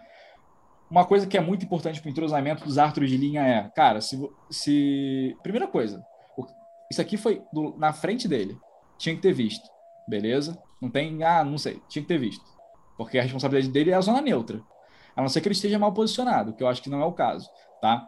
E aí essas faltas, tá? Porque vamos lá, a zona neutra, quantas zonas neutras existem? Uma. Ou seja, se tem duas pessoas vendo a mesma linha, ou seja, esse cara estava em offside para os dois. E não era nenhuma coisa que não era claro. Era claro. Então, os dois tinham que ter jogado a flag. Beleza? Como foi no outro vídeo. Os dois árbitros jogaram a flag. Tá? E aqui tinha que ter marcado. O, o de baixo tinha que ter marcado offside. A falta até foi marcada, mas a responsabilidade principal é do cara de baixo. Mas é uma linha só, então os dois têm que marcar. Beleza? Aí vai ter a jogada. Deixa eu ver qual é o próximo vídeo. Ah, beleza. Também jogo do Marcos, tá? Uh, olha o que vai acontecer.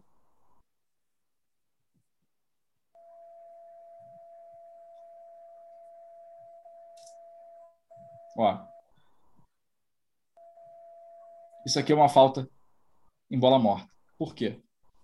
Ó, quando a jogada, quando o snap vai acontecer, olha onde estava esse jogador quando o snap aconteceu ele estava claramente colocando a integridade desse jogador aqui em risco. Só que o que aconteceu? Não rolou nenhum apito, rolou um apito demorado nessa jogada. Então, ele ó, dá um empurrãozinho, mas ele não violenta o quarterback. Então, você não vai dar falta por falta pessoal, tá? Vai ser só por offside. Aí você fala, Coin, qual é o limite que eu mato a jogada se o cara avançar? Se mais de meio corpo dele, tá? Ó, aqui, se mais de meio corpo dele, passei até um pouquinho, se mais de meio corpo dele avança a zona neutra, Sérgio Bosch, o que você está pedindo no controle do meu computador? É uma barra preta aí no meio do. É, para a barra preta e ignora, só segue aí. vida. Sei lá o que eu acabei de fazer, mas tudo bem. É, baixa Beleza. a barra de novo. Baixa a barra? É, sua barra tá aparecendo de novo. A zoom, o escuro lá em cima. Sim. Ai, ai. Ah, acho que isso aqui. Hoje está cheio dos problemas técnicos. É, mas não sei o que aconteceu. Para mim apareceu o tempo inteiro. Acho que é o... é o Optimize, talvez. Beleza. É... Show de bola. Então vocês viram aqui que teve o offside. Beleza? Falta em bola morta porque ele colocou em risco o back. Qual é o próximo? Beleza, vamos voltar para o slide. É, então agora a gente vai falar sobre substituição ilegal. Vê aí se ficou alguma dúvida em relação ao offside. Não, falta, falta encroachment ainda. Ah, não, depois, né? Depois. Tá, tá. Calma, jovem. Desculpa, posso start para mim.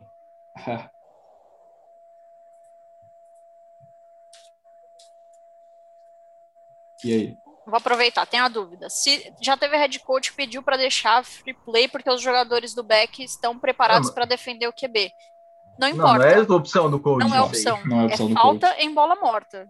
Falta em bola morta, não começa a jogada. E acabou. Então, se, o, se fosse uma opção do coach, ia estar tá assim.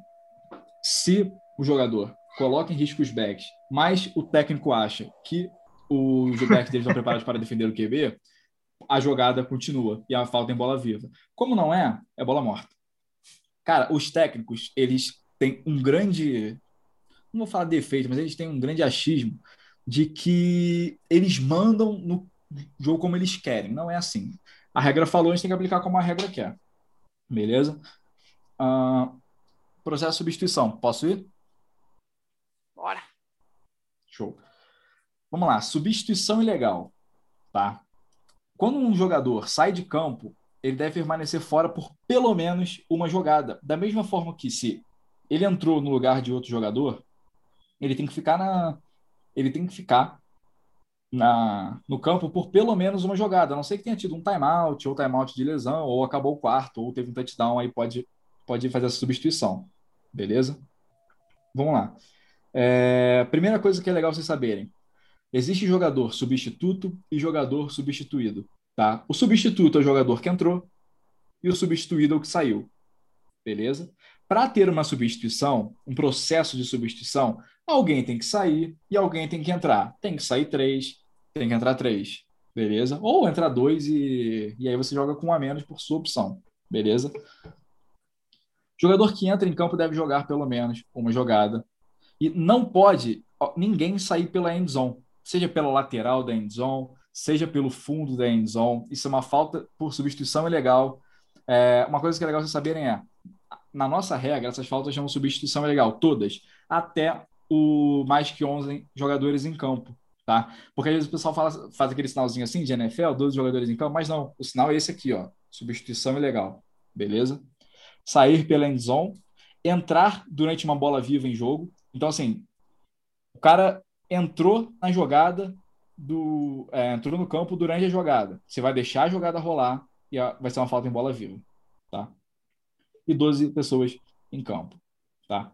Eu só peço perdão caso alguém fique ofendido de eu falar 12, 12 homens em campo, porque tem muita menina que joga também, e aí, tanto que a falta é mais de 11 jogadores, jogadores em campo. 12 jogadores Repete o sinal de, 11, de né? substituição né? aí, Coin. O sinal de hum. substituição é um com a mão no peito aqui, ó.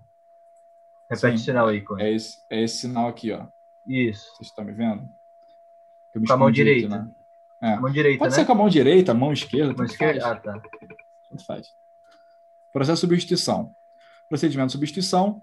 Quando o time A que é o ataque, tá? está substituindo, o umpire vai para a bola e vai ficar na bola até o time A terminar de substituir e o time B ter um tempo razoável para reagir àquela substituição, beleza? E aí, isso também vai muito da coordenação do referi. Vocês estão me vendo aí? Porque eu não estou me vendo na... aqui. Se vocês estiverem me vendo, ok. É, quando o time A substitui, vocês vão fazer esse sinal aqui, ó. Vocês vão abrir o braço. Tira, tira um pouco do. Senão não vai nem aparecer na. Uhum. Nem vai aparecer direito na, na gravação. Beleza. Vamos lá. É, você vai fazer o sinal como se fosse de conduta esportiva com os braços abertos, tá? Ó, esse sinal aqui, vem para cá, ó, mãozinha fechada. Esse sinal aqui. Esse sinal aí, Carlinha tá fazendo também. É, o que quer dizer esse sinal? Que Está tendo uma substituição do time A, o umpire deve ir para a bola. E se o, o não reparou, o referi tem que falar: umpire, para a bola, para a bola, para a bola. Cara, a gente tem que falar. A gente tem que falar: para a bola, para a bola, para a bola. Não ouviu, irmão? Para a bola, umpire, para a bola, umpire. E aí, até ele se dá conta. E depois que você reparar que o time A terminou de substituir e o time B terminou de substituir, você fala: pode sair da bola. Aí você pode até fazer sinal aqui: ó, pode sair da bola, pode sair da bola, pode sair da bola. E aí e aí vai, vai rolar para rolar o snap. Beleza? Ah, deixa eu ver aqui. Agora voltar o share.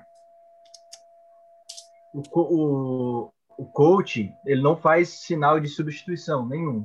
Não é ah. o coach que tem que fazer sinal de substituição. O time, o time quando vai substituir, o jogador simplesmente entra, o outro simplesmente sai e pronto. É, o, o, o, os árbitros que estão naquela sideline, que é do time A, tem que ficar prestando atenção para fazer o sinal.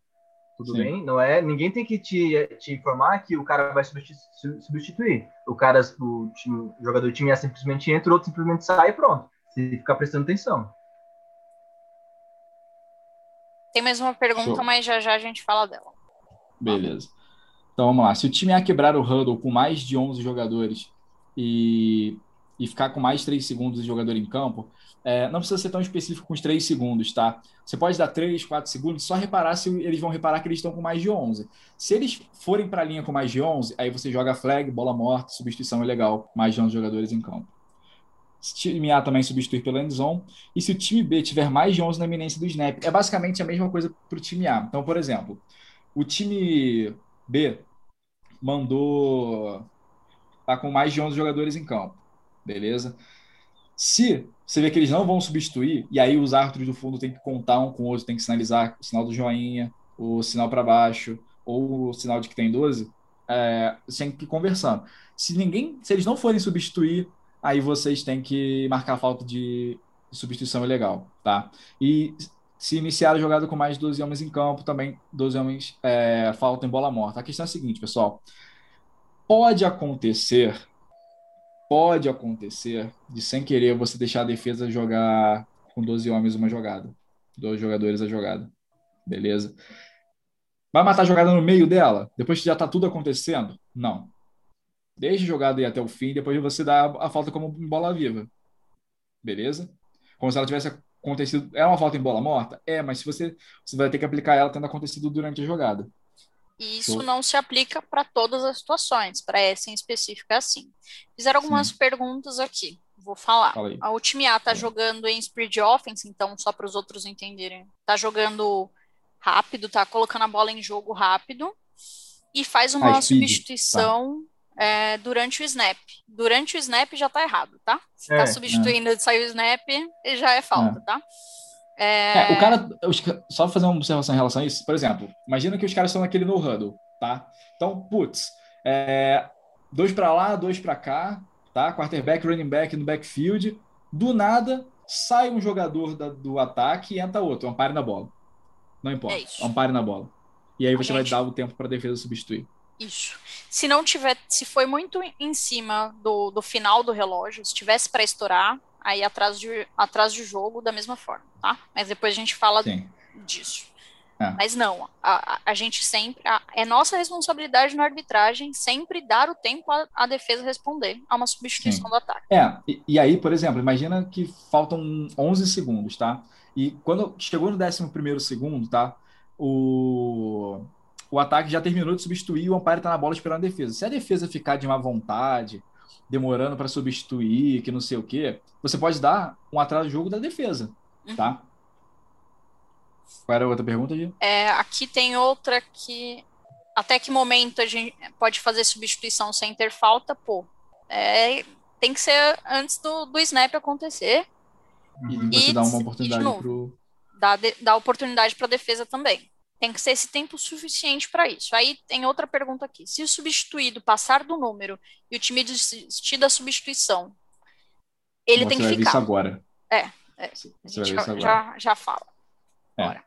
Aqui você vai ver que tem 1, 2, 3, 4, 5, 6, 7, 8, 9, 10, 11. Supondo que esse jogador aqui ele entrou e parou aqui. Vai ser uma falta por substituição ilegal em bola viva.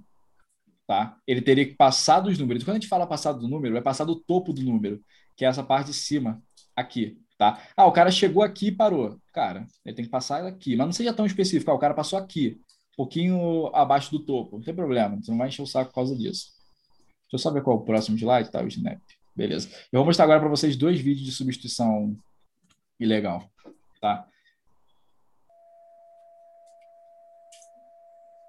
Ah, vai ter uma jogada, tá?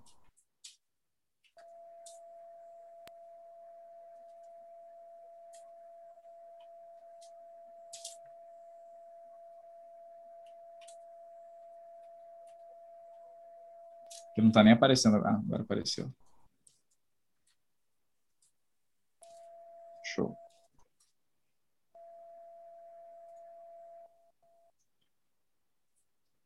É só uma barra no meio aí da, do vídeo.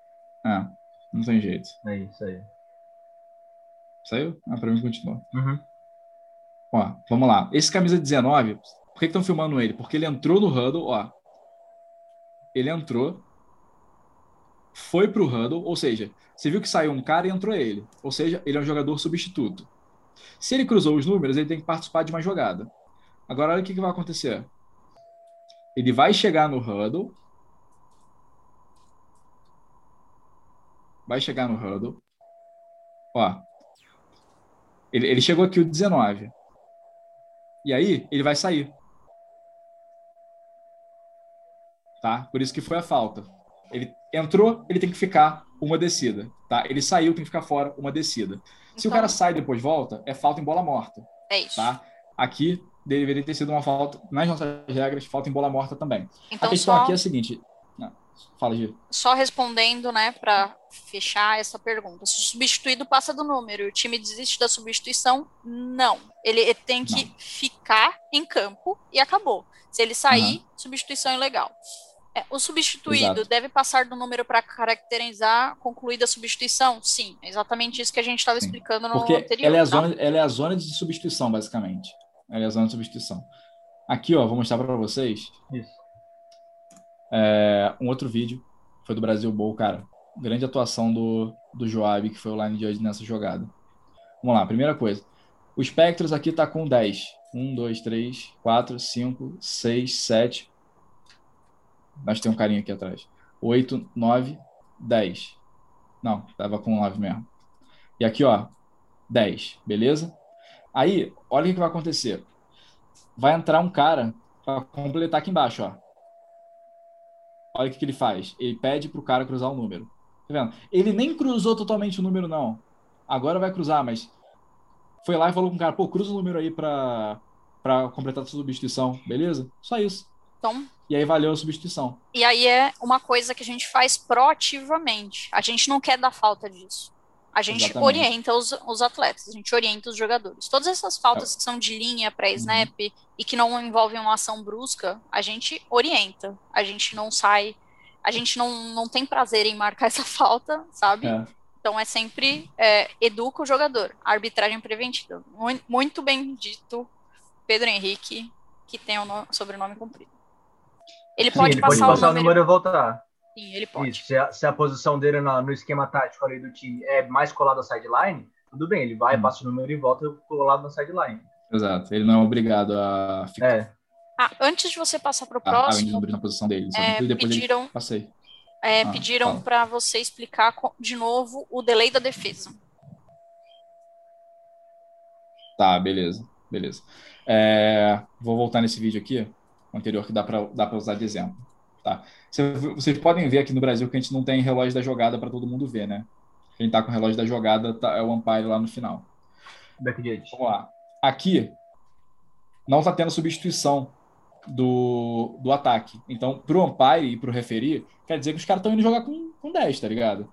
Aqui, ó, entrou mais um cara, o umpire tem que vir para a bola e ficar até até o, a defesa completar a sua substituição, beleza? Pode ver que a defesa, depois que o cara entrou, olha como é que a defesa está se acertando. Olha aqui, os caras estão se acertando, entendeu? Beleza. Depois que, imagina que faltam um segundo quando o umpire sai da bola, mas a defesa estava com uma vontade, tá? Então aqui rolou a substituição, tá? O cara entrou aqui na na na parte de baixo do vídeo e tal, beleza. A defesa está enrolando. Aí a defesa está enrolando. Aí o árbitro já está lá, 10, e a defesa está enrolando. A defesa está enrolando. 5, a defesa está enrolando. E chega a zero. Pô, se o relógio estourou e o ataque não fez o snap, de quem é a falta? Do ataque. Mas como foi por causa da defesa, que a defesa teve preguiça e má vontade na substituição para forçar um delay game do ataque, a falta é da defesa. Isso de o Ampare ir para a bola é ele ficar ali em pé em cima da bola. Em ele cima não precisa tirar a bola do chão. Não, não deve tirar é. a só bola pra, do chão. Só para impedir o ataque de fazer snap. Sim. Até porque se ele tirar a bola do chão, ele vai ter dois trabalhos, né? Tirar e depois botar de novo. Uhum. É isso mesmo. Aí já perguntaram é. algumas vezes aqui no chat. E se o hum. jogador sair pela sideline adversária? Falta também. Bola morta. Mas o que, que a gente faz preventivamente? Fala, ó, sai pela sua sideline. Ele vai ter que atravessar o campo todo. então, mas imagina seu... que está no estouro do relógio também, entendeu? Está no estouro do relógio. 10, 9, 8, ser... 7, 6, 5. Aí vai ser falta em bola morta. Tá. Às vezes acontece nas melhores famílias. É. Ah, acontece. Bom, o snap, tá? É preciso entregar ou passar a bola para trás de sua posição no chão. Vamos lá, ó. Passar a bola para trás. Se é passar a bola para trás, ele é o quê? Um passe para trás. Com um movimento rápido e contínuo de mãos, de mão ou mãos. Ou seja, pode ser com as duas mãos ou pode ser com uma mão.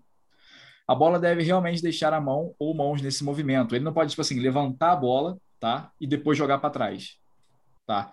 É... Então, tem que ser um movimento único e contínuo, tá? E não precisa ser entre as pernas, pode ser por cima ou pode e não deve e deve ser para trás. Beleza? Ele tem que ser para trás. Antes do snap, ataque, saída falsa, são movimentos rápidos, bruscos, súbitos antes do snap, que não tenham sido provocados também pela defesa. Quando ele simula o início do jogo, quando é um movimento súbito, tá? Opa, e não respeitar a pausa de um segundo, tá? Um exemplo desse não respeitar a pausa de um segundo. Imagina que o, o ataque está no huddle, tá? E aí, pessoal, vamos, vamos, vamos, vamos, vamos, vamos, vamos. Chegou quando imagina que o OL está descendo, pá, pá, pá, pá, pá, pá, pá, tá descendo e o snap sai. Ele não respeitou a pausa de um segundo, porque pausa é parar. Se ele estava indo para a stance dele ainda, você vai dar uma falta por. Isso aí a gente chama de legal motion convertido em false start. Beleza? Agora eu vou mostrar videozinhos para vocês de saída falsa. Saída falsa para vocês é mel na chupeta, né? Vamos lá. Esse aqui é aquele que vocês gostam do Everybody But the Center, que todo mundo sai e o center lá com a bola. Beleza?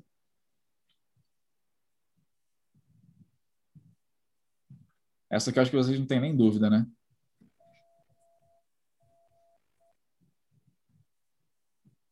Mais um false start, tá? E aqui, outro false start. Uma chuva de false start para vocês.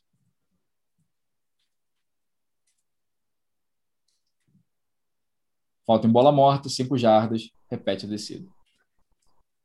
Show? Qual é a próxima? Tá, beleza, já sei. Uma, é. uma dúvida que o pessoal geralmente tem. Uhum. Que é, pode se declinar o false start? Sim. Pode. Qualquer falta Qualquer pode falta ser declinada.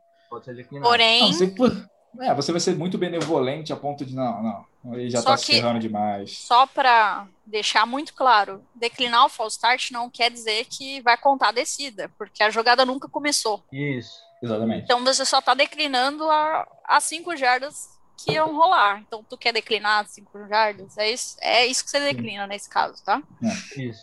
Essa falta não inclui a perda de descida, tá? E perda de descida é perda do direito de repetir a descida. A gente vai ver isso se Deus quiser mais para frente. Não tem. Próximo. Time A pode hum. induzir o false start? Não tem indução false start, tá? Esqueça esse termo, não tem da defesa, não tem. Não, se, você, se o cara. O snap count é super legal, né? O cara fala assim, aquele mete aquele hut hut, e aí a, a linha avança e aí sai o snap, é basicamente para ganhar uma free play. Mas indução ao false start é o que o pessoal geralmente fala da defesa, né? Que a é. defesa é. induziu o ataque ao false start. Aí é uma falta de offside, como a gente viu anteriormente. Opa! Olha o que, que apareceu aí, Brasil. Encroachment. Agora os caras falam, o Guilherme Coelho tá maluco. O cara falou que, que tudo aquilo lá era offside e agora ele me aparece com encroachment. E com encroachment sendo falta de ataque. Que isso. O Guilherme enlouqueceu. Vamos lá. Uma vez que o snapper seja estabelecido, o snapper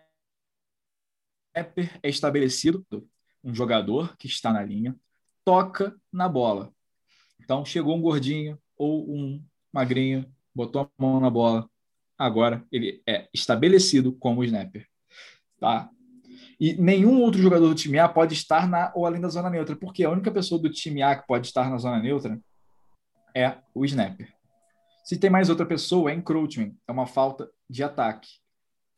Aqui, ó, a gente está vendo que o nesse lance aqui, que o, o snapper está aqui e o, o guard também está na zona neutra.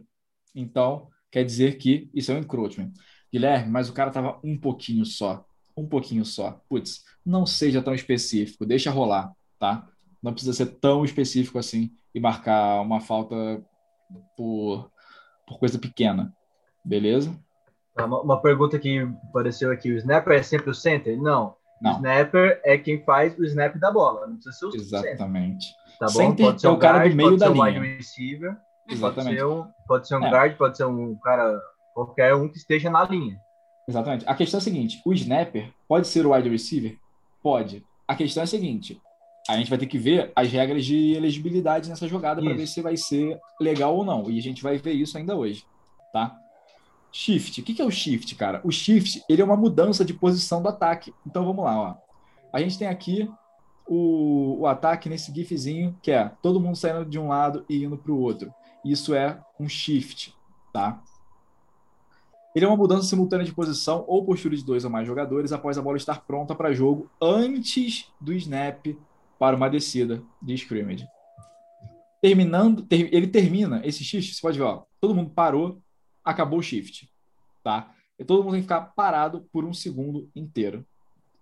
Continua se um ou mais jogadores estiverem em movimento antes do final de um, de um segundo, tá? Então, por exemplo, eu vou mostrar no vídeo daqui a pouco, que eu acho um vídeo agora, que eu acho que vai ser até mais didático para vocês. Mas caralho, só acontece coisa no jogo do Marcos? Só acontece coisa lá no vem. jogo do Marcos. Vamos lá. Eu quero que vocês prestem atenção no cenário. O cenário todo, tá? Vamos lá. O ataque, ele tá indo para a linha, beleza? O ataque é o de verde. Ele tá indo para a linha, mas ele tá todo confuso. Olha o que vai acontecer.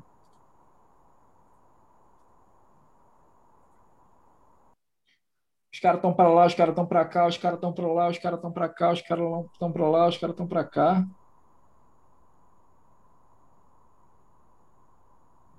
E aí vai rolar a jogada. Vamos lá. Primeira coisa.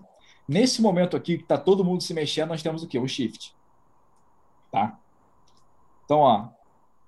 Vamos lá. Esse aqui parou. Esse aqui parou. Esse aqui parou. Esse, aqui, esse 11 aqui não parou. Ó, só tem uma pessoa em movimento, mas isso ainda é o shift. Isso, isso ainda é um shift. Porque só, só esse shift acaba só quando todos os jogadores que estavam envolvidos no shift param. Tá? Então, ó, nesse momento aqui que a gente tem, ó, esse cara aqui de cima parou, esse parou, esse, esses dois pararam e esse aqui parou, tá? Então, nós temos um shift que ainda tem um cara se mexendo. Quando ele chega na linha, não dá nem um segundo da pausa dele e ele tá ainda se ajeitando, ó, ele tá chegando na linha, ó, tá esticando. Esse cara aqui começou um motion. Isso quer dizer, aquele shift de todo mundo ainda tá rolando. Entendeu? Aí você fala, Guilherme, eu fiquei em dúvida se o cara parou ou não. Na dúvida, ele não cumpriu o, o segundo de paralisação. Então aqui, ó, pum, ilegal shift. O snap saiu e o, o time A estava fazendo shift ainda. Beleza?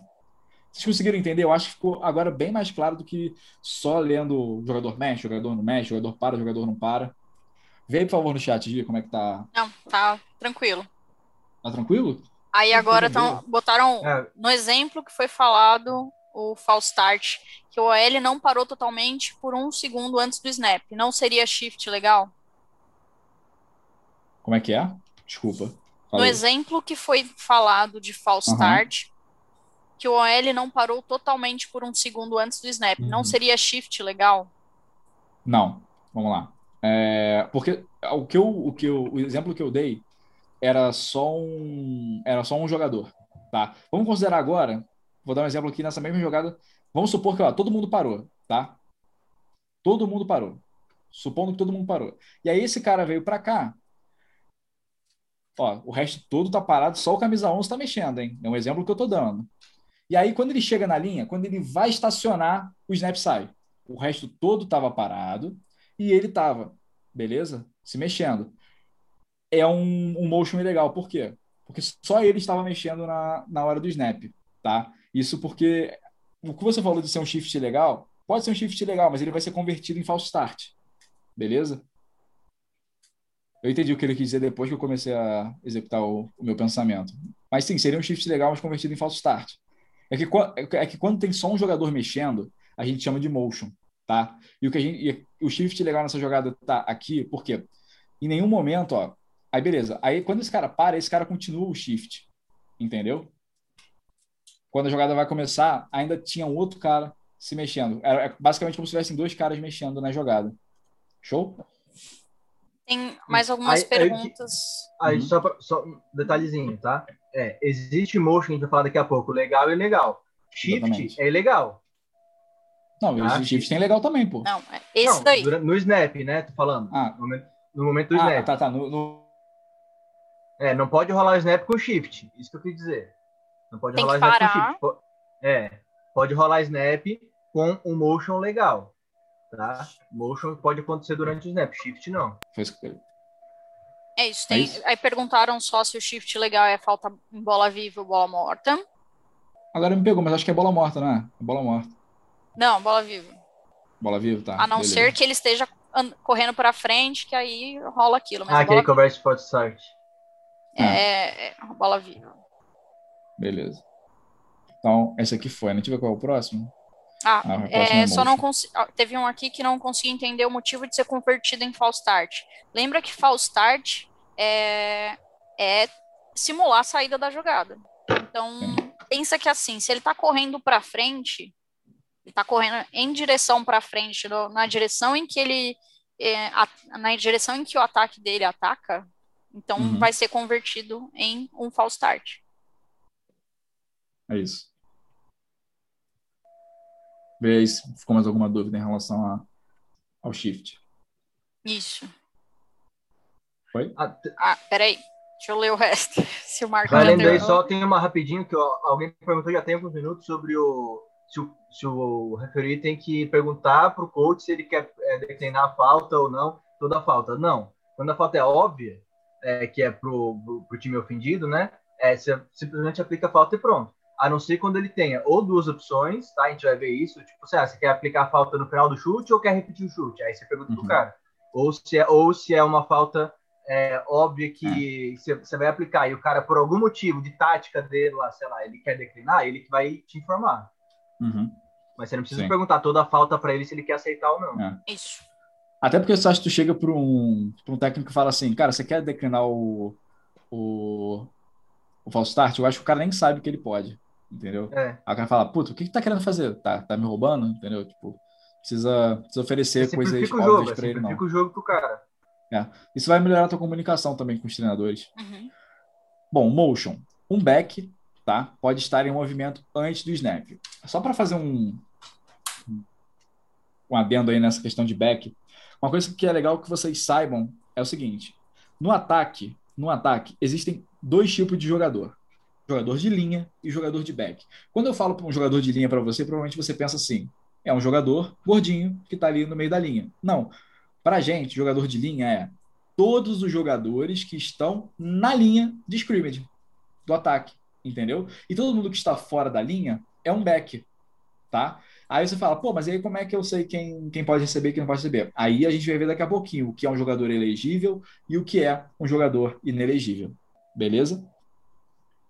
Uh, vamos lá. Um back pode estar em movimento antes do snap, mas ele precisa respeitar a regra de um segundo antes de iniciar o motion, que não foi o que aconteceu naquele cara. Então, por exemplo, o ataque todo parou. E aí um cara começa a fazer um motion, ok. Mas esse motion, ele não pode começar direto da linha. Ele tem que virar um back primeiro. Linha de scrimmage. E, por exemplo, tem um, um wide e um slot. Esse slot vai para a linha, vira um homem de linha. Esse cara vai, dá um passo para trás, para um segundo e faz o motion, tá? Só pode começar o motion depois que um shift terminou, que foi o que o Marcos falou aquela hora, tá? Ele tem que respeitar a regra de um segundo. E aqui, um show de vídeos. Vamos lá. Só para exemplificar para vocês o que, que é um homem é de bom. linha, o que, que é um homem de linha e um homem. Vocês não estão reclamando mais do, da qualidade do slide, acho que vocês pensaram. Que eu esqueci não, de tirar o Optimize. Tá cheio de barra preta agora. Tá cheio de barra no meio. No meio? Em cima, agora, agora tá em cima. cima. Ah, beleza. Vamos lá. Jogadores de linha nessa jogada. Esse cara que está aqui, esse cara que está aqui e esses jogadores que estão na linha de scrimmage. Beleza? Ou seja, tackle, guard, center, guard e tackle. Esse tackle aqui tá meio fora, mas não precisa ser tão específico com ele não, tá? Agora olha o motion desse jogador aqui, ó. Vamos lá. Foi um motion legal? Não. Por quê? Porque ele começou na linha, mas a movimentação dele foi para trás, tá? Então o que, que ele deveria ter feito aqui, ó? Ele deveria ter dado um passo para trás. A jogada foi mal desenhada, na verdade, né? A formação. Porque, ó, ele dá um passo para trás, beleza? E aí ele vira Estaciona um por um segundo. É. Estaciona por um segundo. E aí qual, qual é a questão? É, em tese deveria ter um outro cara para entrar aqui, porque se alguém entrar na linha do outro lado de lá, tipo o Tarena entrar na linha, esse Tarena vai ser inelegível por posição. Uhum. Vai ver daqui a pouco, tá? Mas aí, ó, ele teria que vir aqui, ele para um segundo, tá? Ele para por um segundo e então ele faz o motion dele. Aqui ele estava na linha e ó, e aí ele começa o motion. Beleza? Então é um motion legal, 5 jardas em bola viva. Isso. Aí estão pedindo aqui mais exemplos de encroachment. É, depois que terminar esse, vamos dar uma voltada lá para re recapitular e dar uns exemplos. Ó, vamos lá. Aqui, ó, outro exemplo de motion ilegal. Quero que vocês prestem atenção nesse jogador aqui. Beleza? Beleza, vamos lá. Ó. Na hora do snap, ele está indo para frente, ó. E é proibido ir para frente na hora do motion. É proibido você estar indo para frente no motion quando o snap é dado.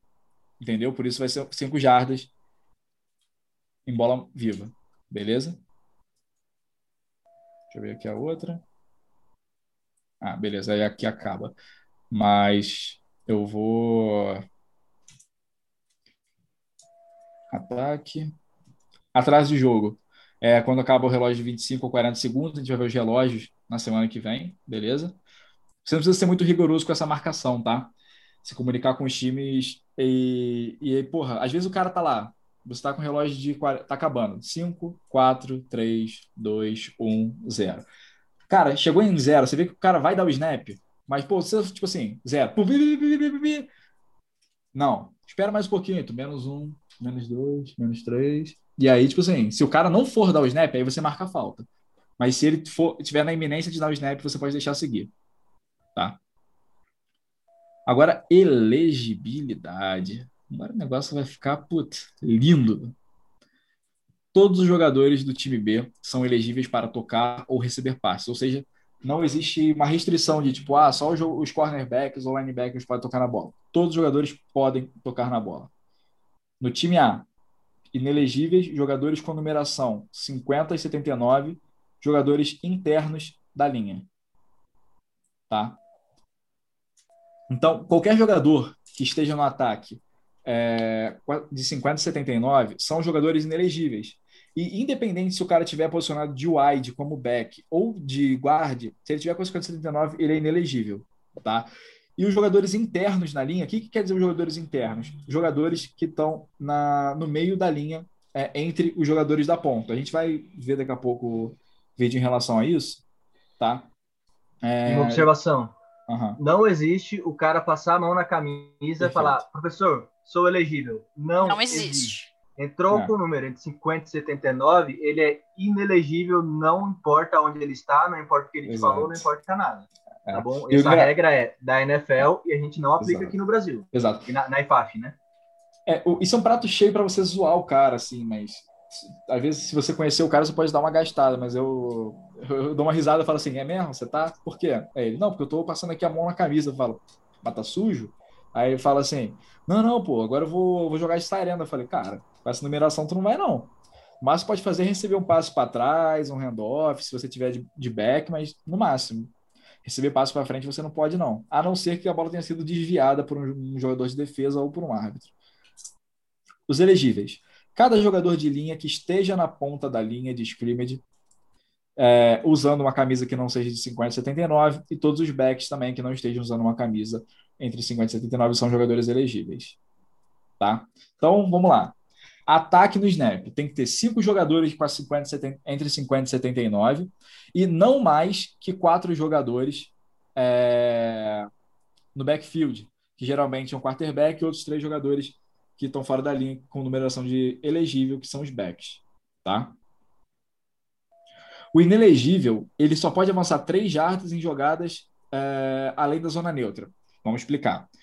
Esses jogadores aqui, é, 68, 61, 50, 63, 77, eles são inelegíveis. Então, eles podem avançar até três jardas além da zona neutra para fazer bloqueios, tá? Quando que eles podem... Passe. É, em jogadas de passe que jogadas cruzam... de passe que cruzam a zona neutra. Exatamente. Aí o que, que, que acontece aqui?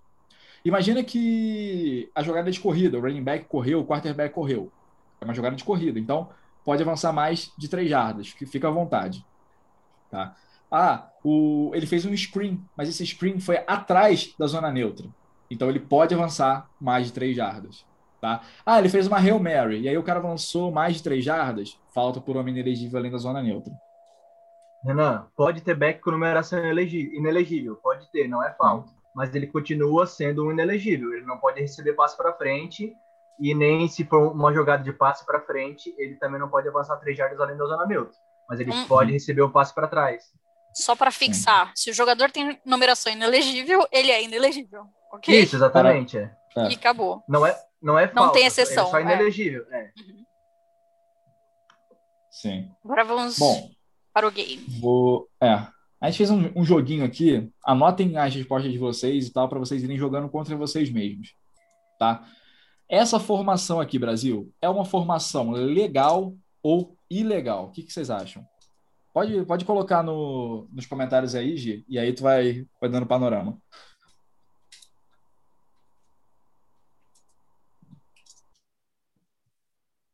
que, que o pessoal tá falando? Estão falando ilegal, tá aqui, ó, ilegal. ilegal. Se tiver algum legal, te falo. Beleza. Ela é ilegal porque ela tem um, dois, três, quatro, cinco jogadores no backfield. Beleza? Então ela é ilegal. E aí a gente está considerando que OT, OG, C, OG e OT, os jogadores de linha ofensiva, todos estão numerados entre 50 e 79, tá? Isso. E outra coisa importante, tá, pessoal? É, vocês, vão, vocês podem ver jogador ou até mesmo outros árbitros falarem que ah, só tem que ter no máximo sete na linha. Não. Não. É, a gente vai contar backfield, tá? A gente não conta a linha. Na linha pode ter, não importa. Tá? Exato. O, que vai, o que a gente vai contar para definir se a informação é legal ou ilegal é jogadores do backfield. Tá uhum. bom? E aí, Isso. só aproveitando antes de você passar, só esclarecendo de novo. O jogador que é inelegível, a única coisa que isso implica é que ele não pode receber um passe para frente que cruze a linha de scrimmage, tá? Não. E também tem não, umas coisinhas a mais. É qualquer passe para frente. Beleza. Qualquer passo para frente e em jogadas é. em que um passe cruza a linha de scrimmage, eles não podem avançar mais de três jardas. Isso. Exatamente isso. É isso. É nisso que implica. Se acontecer de eles cruzar, eles avançarem mais de três jardas em uma jogada que foi lançado um passe para frente além da scrimmage, aí tem uma falta que a gente vai é, falar é depois. Eles não podem ter estado a mais de três jardas. Por isso, assim, às vezes o cara avançou cinco e voltou, o passe está na mão do QB ainda, e depois ele faz o passe, também é falta. Tá? É isso. É, essa, depois da recepção, for... pode. Pode, pode avançar. Que aí já vai estar tá uma jogada de porque corrida. depois da recepção já é uma jogada de corrida. Tá? Exato. Bom, é... essa formação aí, o que, que a gente tem? Legal ou ilegal?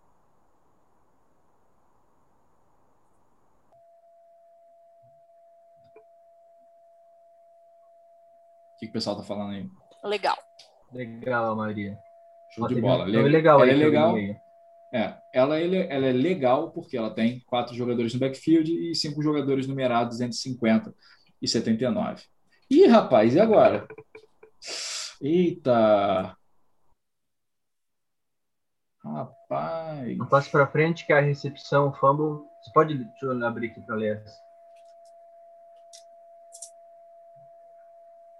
Perdi aqui. Cadê? Não passe para frente que há recepção e fumble. Um jogador inelegível pode recuperar a bola e correr, desde que não seja pode. quarta descida, né? Ah, não, ele pode. Tem aquela regra. Mas pode, pode sim. Ah.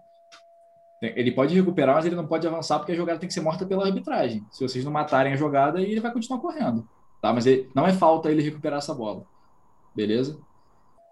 E essa formação aqui, pessoal, legal ou ilegal? Tem menos de 4 no backfield. Pode ter menos de 4 no backfield?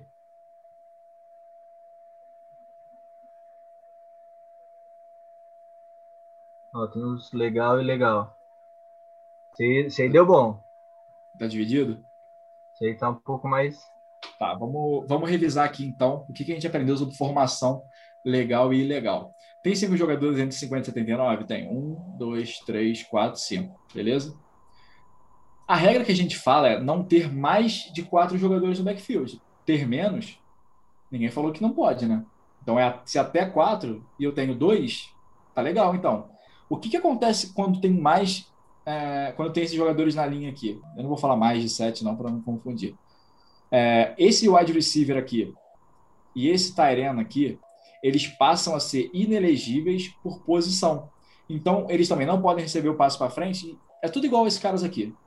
Tá? Eles não podem receber passe para frente, só podem receber passe para trás, só podem recuperar, é, tocar um passe depois que ela toca um árbitro, um jogador de defesa, entendeu? E aí só os elegíveis aqui são os da ponta, entendeu? Foi o que a gente viu naquele outro slide lá, que quem não está na ponta da linha está inelegível. Então, até mesmo quem tem a numeração de elegível aqui, eles estão é, inelegíveis por posição.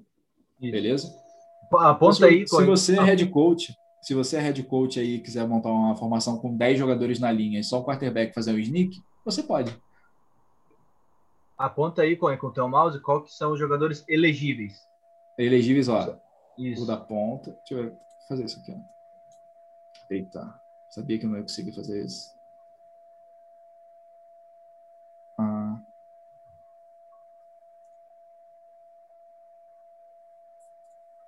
Esse aqui.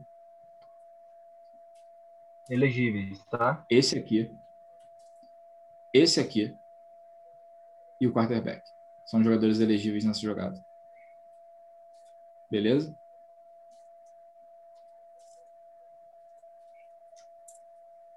Outra formação agora. Legal ou ilegal?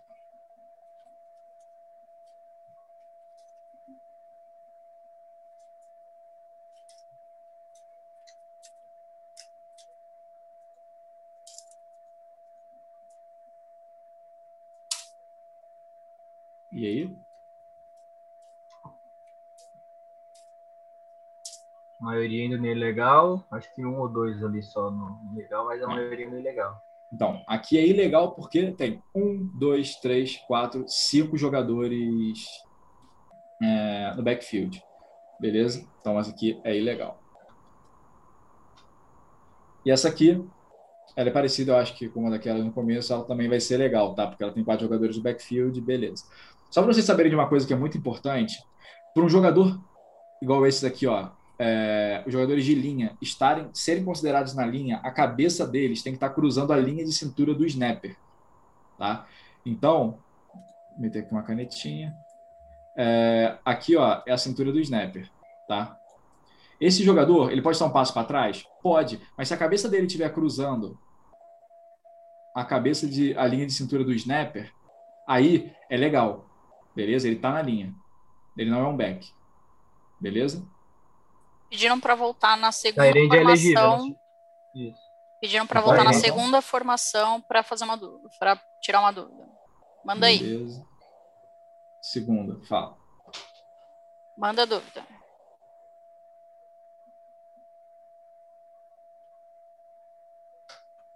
Ele está dizendo que são três que estão na, alinhados. É, três, três? que estão de back. É. Eu acho que o ponto é, não? Então tá. Calma. Na terceira, terceira então. na próxima. Ah, tá. Ah. Essa.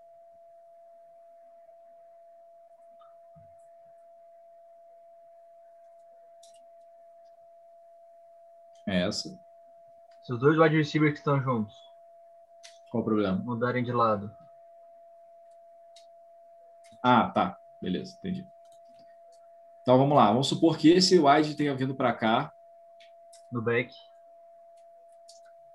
E esse wide tenha vindo para cá.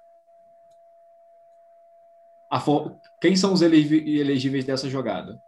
Tá? Vamos supor que agora a gente tem ó, aqui, aqui, é...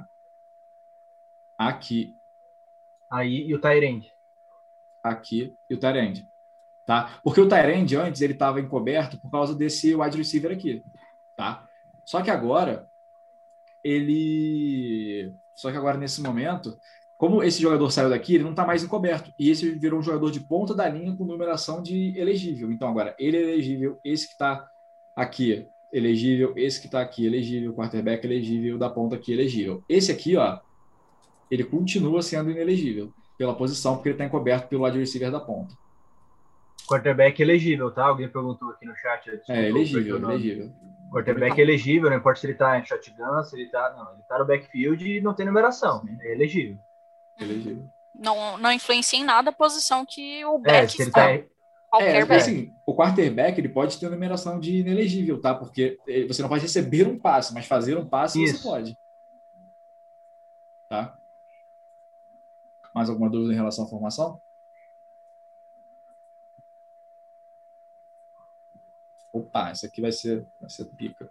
Mas só uma, só para saber, é, tinham falado mais de encroachment, né, para usar alguns Isso. exemplos de encroachment. Eu vou, eu vou voltar lá num vídeo, procurar um vídeo aqui do que a gente tenha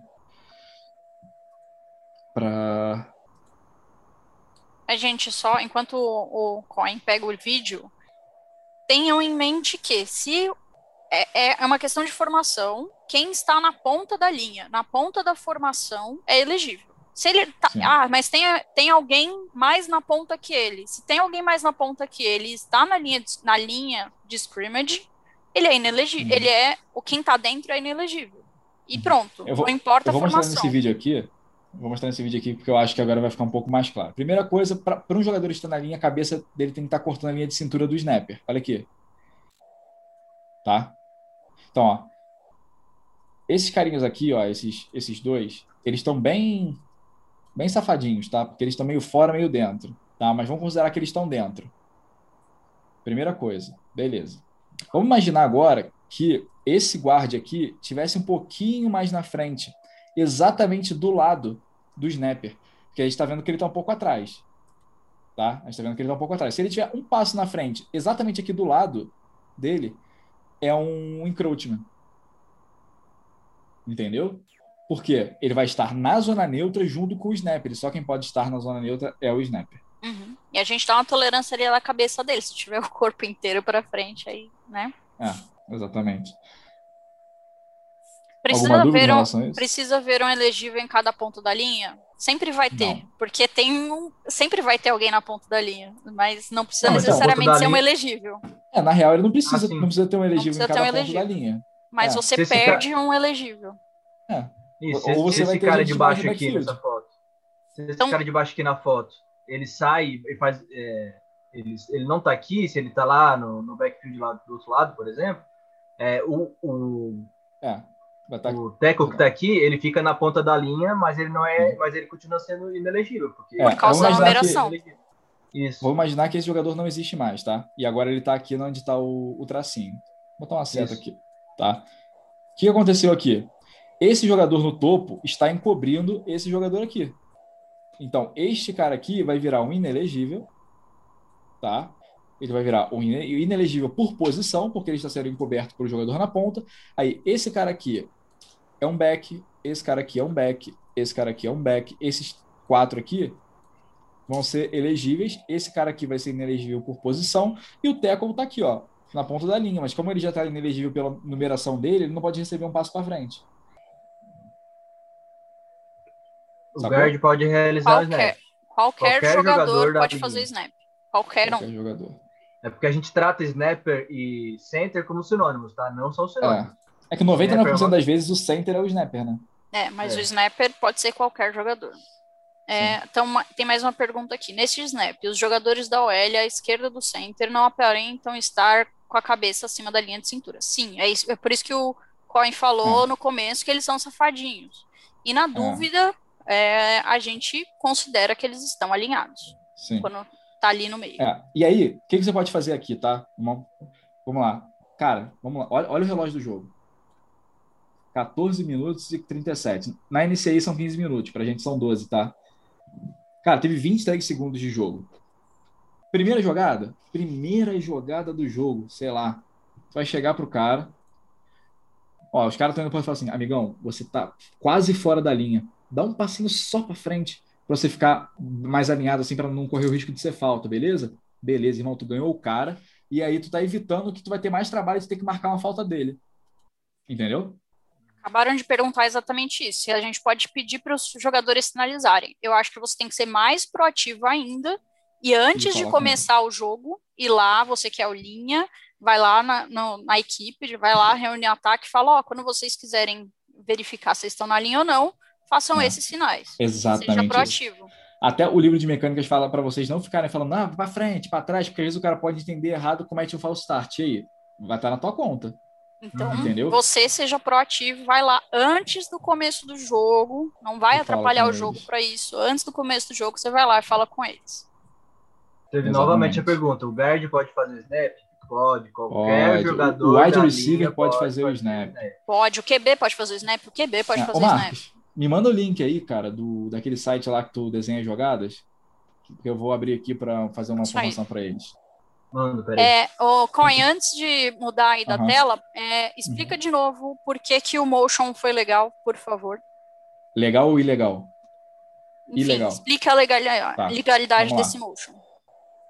O que, vamos lá, todo mundo aqui, a gente viu que esse ataque aqui tá parado por pelo menos um segundo todo mundo. Vocês concordam comigo? Sim! Beleza, obrigado, pessoal. Agora, o que, que vai acontecer? Para ter um motion legal, legal, ser ok o motion, o motion não pode começar na linha. Ele tem que virar um back primeiro. E olha aqui, ó. Ele está na linha, a cabeça dele está cortando a linha de cintura do snapper. Então ele é um jogador de linha elegível. Só que ele vai fazer isso aqui, ó. Ele vai fazer isso aqui. Viu? Ele começou na linha, em nenhum momento ele virou um back para começar a fazer o motion. Então o que, que ele tem que fazer aqui, ó? Ele tem que dar um passo para trás, um grande passo, né? Ele vai dar um passo para trás, vai estacionar por um segundo, vai parar por um segundo, por mais que isso aqui pareça um 15, ele vai parar por um segundo, e aí ele pode começar a fazer o motion dele. Beleza? O outro motion, tá? o outro motion. Por que, que ele é legal? Porque ele está indo para frente. Você não pode nem para frente, nem em diagonal na hora que o snap estiver saindo. Diagonal para frente, tá? Diagonal para trás pode. Beleza? Mandei aí com, com o link. Beleza, eu vou abrir aqui no meu Zipzop. Vou só parar o, o share rapidinho. Na regra do elegível, aquelas jogadas com mais de um wide receiver de um lado do campo juntos.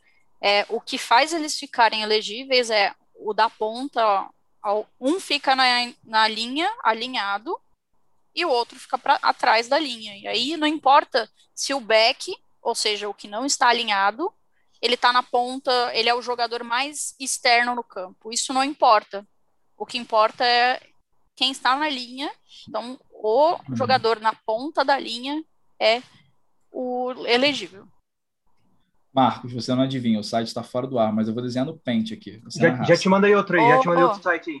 Opa, você é um ídolo mesmo. Eu vi aqui Obrigado. que eu tava fora mesmo.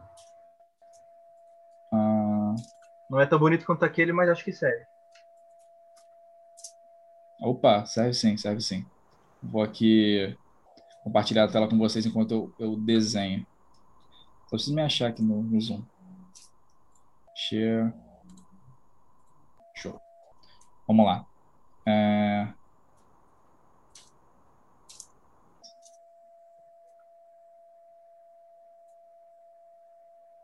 Vai ter que descobrir como é que apaga, mas beleza.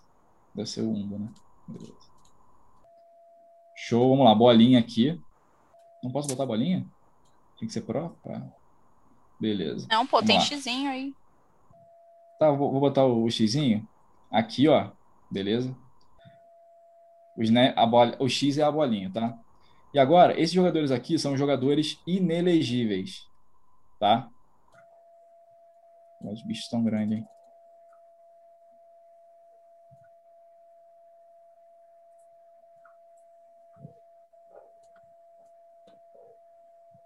Show? Temos cinco jogadores numerados entre 50 e 79, que são os amarelinhos? Sim. Agora vamos de elegíveis. Um. Dois.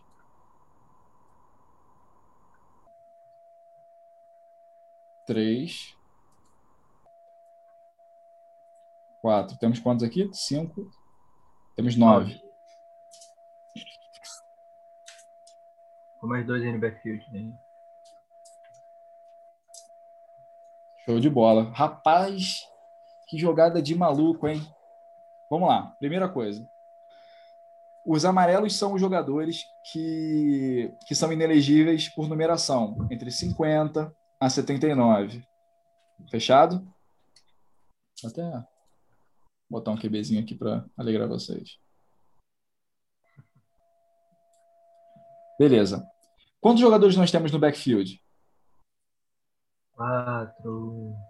Temos quatro jogadores do backfield. Um, dois, três, quatro. Beleza. Se nós temos jogadores entre 50 e 79, é, tem alguém encobrindo esse jogador aqui, que é o sniper? Não. Correto? Não tem ninguém cobrindo esse jogador. Isso quer dizer que ele é um jogador e, é, elegível e ele está na ponta da linha e ele vai fazer o snap. Se vocês revirarem o livro de cabeça para cima e de cabeça para baixo, vocês não vão encontrar um lugar que, que proíba isso. Por quê? Vamos lá. Quatro jogadores no backfield, não mais que quatro jogadores no backfield, quatro é o limite. Temos quatro aqui. É, jogadores numerados entre 50 e 79. E para ser elegível, ele não pode estar sendo encoberto por outro jogador. Esse jogador aqui, ó, ele está totalmente dentro das regras para ser o snapper. Entendeu? E ele pode usar a camisa 10, ele pode fazer o snap, hum, sair, sair correndo e receber o passe. Show de Exatamente. bola. Show de bola. Agora o pessoal entendeu aí? Tá. Pediram para explicar com dois QBs. Com dois QBs? Pode é, pinta QBs. outra aqui, pinta outra aí. É, só pintar outra aí. Pronto. Igualzinho. Caraca. Ah, já pensou. Só tem, só tem QB nesse time. Pronto, todos são QBs, eles vão ficar passando Agora, bola ali atrás, tá. ó, à vontade. Vamos lá, vamos lá. Agora fazer um negócio para você, ó. QB, vem para cá. Esse cara aqui recebe o snap, lança para esse aqui e esse cara faz um passo para frente. Vale? Sim. Até se, até se esse aqui recebesse um passe para trás e fizesse um passo para frente, ia valer. Cara, esse site é bem bom, Marcos. Parabéns é, ia valer, entendeu?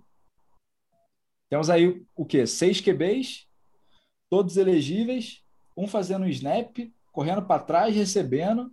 É isso. A, a, regra, pessoal, de elegibilidade não fala que tem que ter um QB. Se você quiser fazer. É... Como é que a regra vai saber que o Joãozinho, de governador Valadares, é quarterback? Não tem como. E ele usa, e ele usa a camisa 99. Como é que ele vai saber? Não tem como saber, entendeu? A questão é: ele tem o número de elegível? Tem. Tem número de inelegível? Tem. Tanto faz. Se ele está fazendo um passo para frente, ele pode usar qualquer camisa. O que ele não pode é receber um passo para frente. Entendeu? Eu te dizer aí, que, ficou... isso aí, que isso aí já havia acontecido no jogo aqui em Brasília. O técnico do uhum. adversário ficou pistola. A formação é legal, não era, não era, e até explicar pro cara, o cara saiu de campo sem entender. Sim. Mas, enfim. É. É, alguma dúvida, mais alguma dúvida no, em relação à formação? Que provavelmente, provavelmente vai ter sim. Mas, é, cara, é, isso, aí vocês, isso aí vocês vão aprendendo durante a vida de vocês, tá ligado? E é assim, é começar a identificar, sabe? Tá assistindo um jogo, porra, fala assim, cara, isso aqui é legal ou ilegal? O que está acontecendo aqui? Entendeu? Porque, cara, tem que se tornar uma prática também de vocês. É... Aí o Marcelão mandou aí no, no chat com o, com o cara com o cara recebendo. Marcos, o link manda desse. Aí, manda já no mandei grupo. no grupo. Já tá lá no ah, grupo já, esse link beleza. desse para desenhar o playbook aí.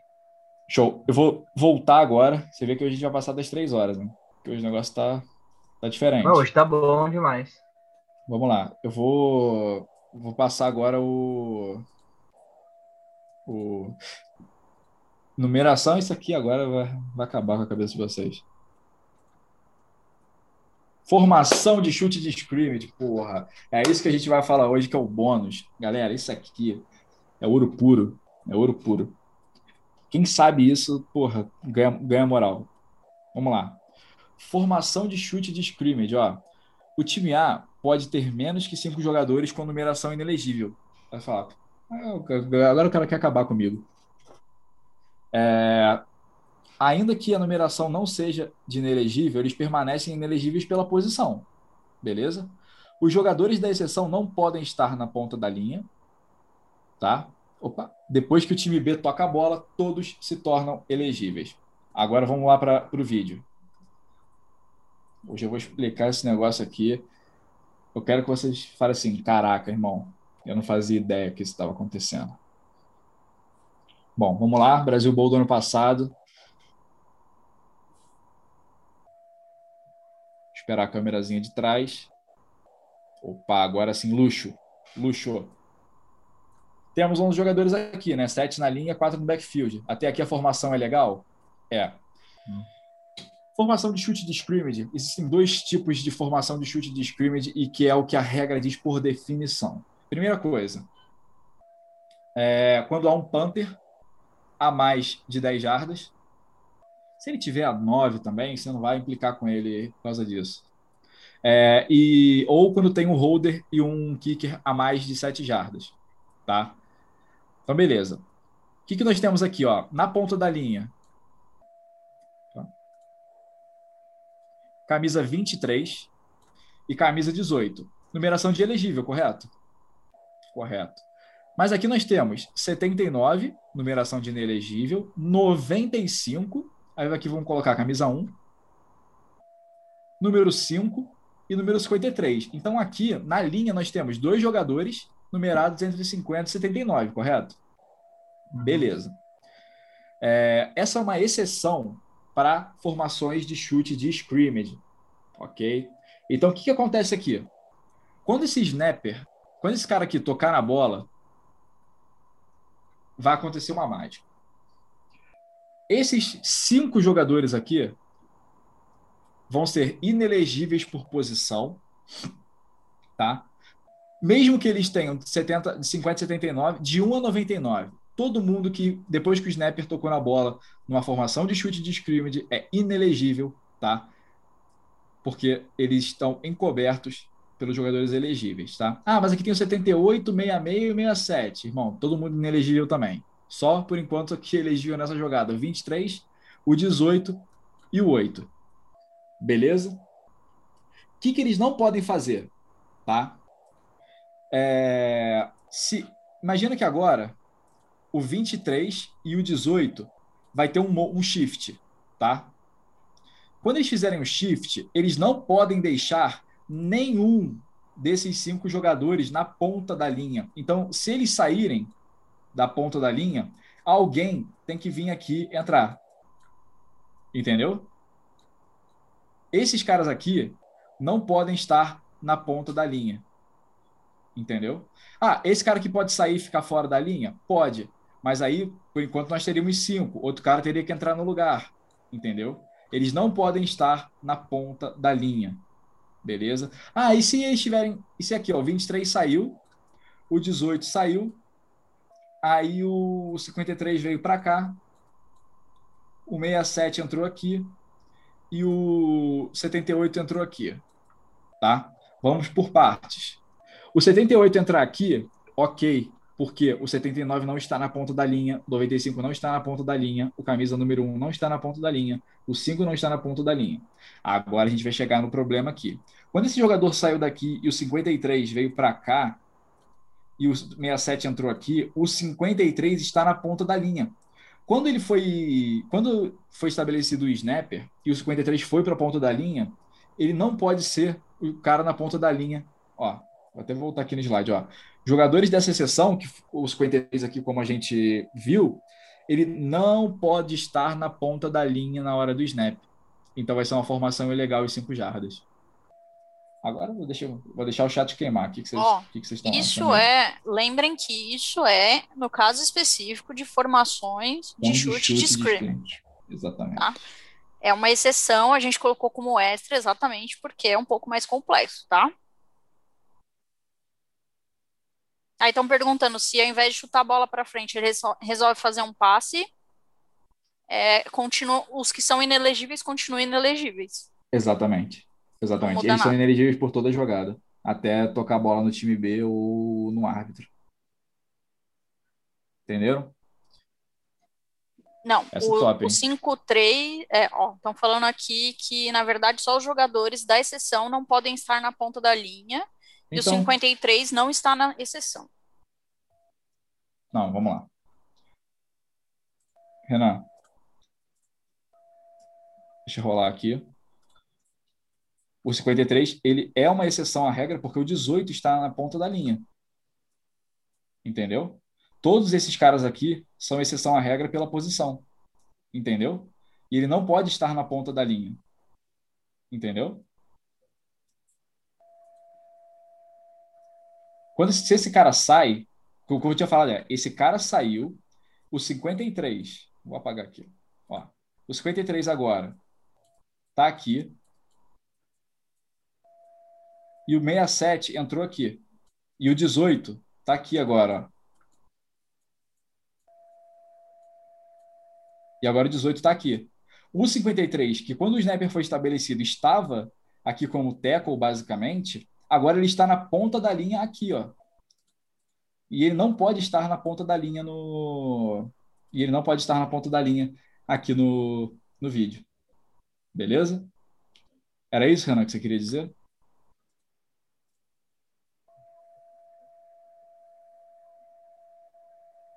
Ok, beleza. É... Ficou alguma dúvida? Aqui, esse, esse programinha ali de, de montar. Programa não, é um site, né? De montar as formações. Vão brincando lá, se quiserem mandando lá no grupo os prints das formações, se tiverem dúvida, tá? Uhum. O... Durante a semana eu vou mandar no grupo. É. O Guilherme perguntou assim: pode ter algum shift nessa formação? Pode. Você pode ter um shift, só que você tem que tomar cuidado com o shift para que não o jogador que estava por dentro da formação não fique na ponta da linha se tiver um shift, entendeu?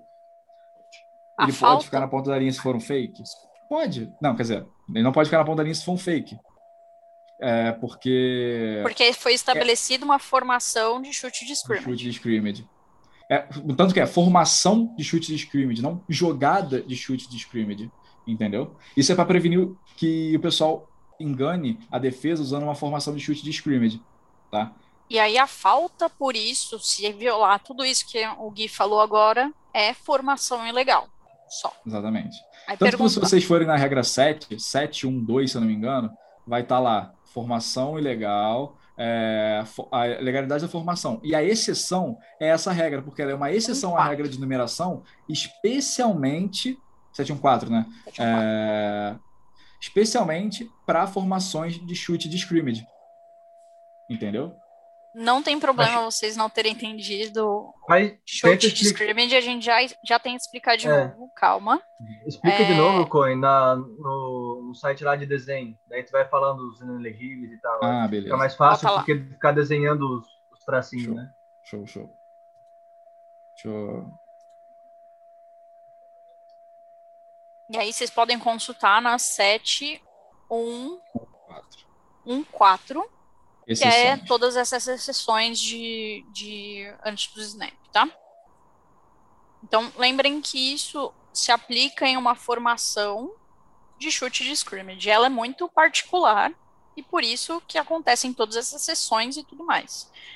Quando tem uma atitude sobre essa formação que usa por um fake, ela precisa estar perfeita dentro da regra para não ser uma falta. Tá? Então tem que tomar muito, os times têm que tomar muito cuidado para não cometer uma falta fazendo uma formação engraçadinha dessa. Sim, agora vou, vamos lá. Jogadores. Eita. Beleza, vamos lá. Jogadores elegíveis nessa jogada, tá? Um. Elegíveis pela numeração.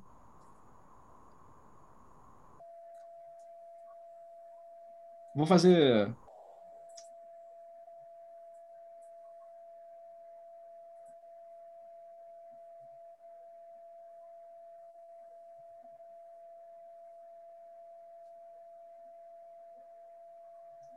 Camisa 2. Ah, tá bom. 3. 4. Travou não, travou, mas já voltou, pessoal. Show, show. Vamos lá, temos a formação aqui, né? Beleza. Agora que o pagode vai começar a cantar. Vocês entenderam que todos os amarelos são jogadores inelegíveis. Vamos por parte primeiro. Esse jogador aqui está a 10 jardas da, da linha de scrimmage, tá? Então, a gente tem uma formação de chute de scrimmage, que é ter um jogador a mais de 10 jardas. Fechado. Agora, vamos imaginar que esse jogador saiu daqui e veio para cá, e esse jogador saiu daqui e veio para cá. Isso foi um shift? Foi. Mudança de dois jogadores é um shift. A jogada continua sendo legal? Continua. Por quê? Porque nenhum amarelo está na ponta da linha. Correto? Fechado. Agora, esse jogador veio para cá, esse jogador veio para ponta da linha e esse jogador entrou aqui. Ou até aqui mesmo. Beleza? Esse jogador agora aqui, o vermelhinho, vai passar a ser inelegível por posição E aqui vai ter uma formação legal, porque esse jogador aqui, quando foi estabelecido o snapper, é, quando foi estabelecido. Quando foi estabelecido o snapper, tá? Ele não poderia estar na ponta da linha na hora do snap. E agora ele está na ponta da linha. E ele estando na ponta da linha é uma formação legal. Entendeu? Então, o certo aqui seria esse jogador vir para cá, esse jogador está aqui. Porque esse aqui e esse aqui são jogadores na ponta da linha. Ficou mais claro agora? Eu espero que sim, se não ficou, acho que eu não sei o que, como passar essa informação. Por, perguntar aqui, é, existem outras situações de ineligibilidade por formação? Tem um milhão de, de situações de ineligibilidade por formação, mas foquem em o que é. precisa para a formação ser, é. ser certa. É, e o conceito, o conceito é igual, né, também, tá? Uhum. Então, vamos, agora vamos imaginar que isso aqui é uma formação de, de scrimmage normal, tá? Vou pegar um quarterback aqui, que vocês, que vocês gostam. Tá? Uh, agora tem aqui wide aqui, wide aqui e running back. Agora, esses aqui são 50 79, tá? Mudamos, 50 79. Imagina que vai ter um shift agora, tá? Vai ter um shift. Irmão, 10 na linha. Quarterback aqui, ó. Shotgun, quem são os elegíveis nessa jogada? Esse aqui, esse aqui e esse aqui. Tá? Se ele tiver numeração entre sem ser 50 e 79. Por que, que agora os, os vermelhos são inelegíveis? Porque eles estão encobertos. Temos mais que quatro no backfield? Não, temos um no backfield. Então, esse aqui já era inelegível pela numeração, esse aqui, ele era elegível pela numeração, mas pela posição dele ele está inelegível. Esse aqui está inelegível pela posição, esse aqui inelegível pela posição, porque ele está sendo coberto porque tem gente por fora dele, entendeu? Então, agora, o que, que esses caras não podem fazer? Não podem avançar mais de três jardas, tá? Não podem ter estado a mais de três jardas, não pode receber passe para frente, tá? Não pode, não pode. Esse aqui está liberado. Entenderam? Uhum.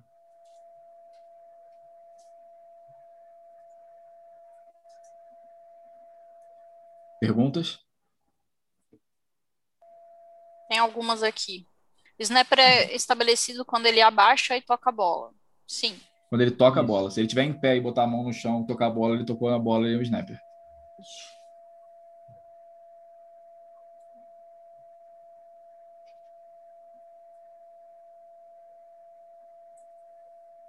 Aí querem saber o fundamento da regra e acho que a gente pode ter várias tá. suposições de por que, é. que isso entrou é. na regra.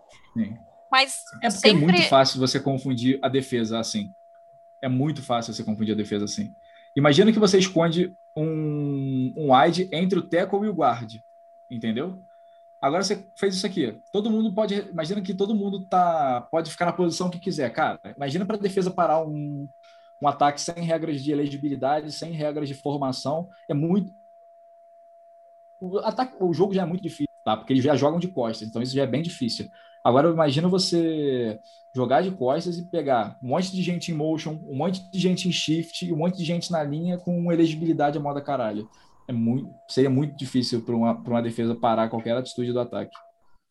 Gente, as regras, no geral, elas são um ecossistema vivo e elas foram feitas para deixar o jogo mais justo. Ponto Sim. final.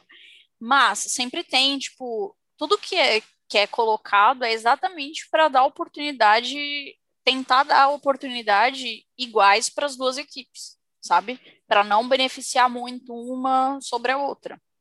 Então, Exato. provavelmente, como, como o Gui falou ali, é, a gente tem situações de que eles podem, se não tivesse uma regra de inelegíveis, pô, todo mundo, todo mundo é elegível, todo mundo sai para frente, faz rota, joga a bola pro alto, qualquer um pega. Tem um milhão de, de suposições que a gente pode fazer sobre isso. Abre demais as possibilidades, é. sabe? O Jorge perguntou se precisa estar em ordem, tá? Cara, não precisa estar em ordem. Não precisa estar em ordem. Pode ser 79, 50, 78, 51 é, 79, 76, tá? Não precisa ser em ordem, não. E aí, é já falou, perguntaram alguma v vez. Tá ah. é, lembra sempre daquela, daquilo que o Gui falou sobre estar ah, tá, alinhado tá. com o bumbum do, do, do snapper. snapper. Então, pode ser um V, um V, mas tem que estar tá ali. Claro que uhum. se tiver o fio do cabelo, fio do, a, a face mask ali, a gente já, já tá é. ok, entendeu? É. Não precisa ser super coisa. rigoroso com uhum. isso. É, na nossa regra não existe esse negócio igual numeração de NFL, não, de que o wide é de 10 a 19, 80 a 89. Se o wide quiser jogar com a 88, com a 99, com a 1, com a 2, ele pode. O quarterback pode jogar com a 30, com a, com a 50, até porque eu acho que ele não vai receber um passo para frente.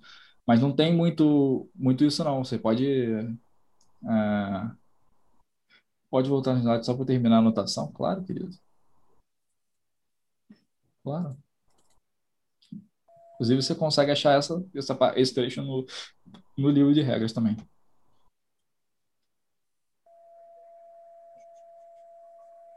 Estão perguntando se, numa jogada de chute em que todos os interiores da linha têm a numeração de 50 a 79, eles podem ficar na ponta? Sim, eles podem ficar na ponta, mas continuam inelegíveis. Exatamente. Uma boa pergunta essa, eu gostei bastante. Ficou claro para vocês essa. Ou está ficando claro para vocês? O, o negocinho era para ficar branco, aí não ficou, ficou ruim o contraste. É, tranquilo. É, tinha uma animaçãozinha que deixava o fundo uhum. claro, não funfou. E aí, como é que estamos aí de, de dúvidas? Acho que agora tá. A galera tá digerindo. É,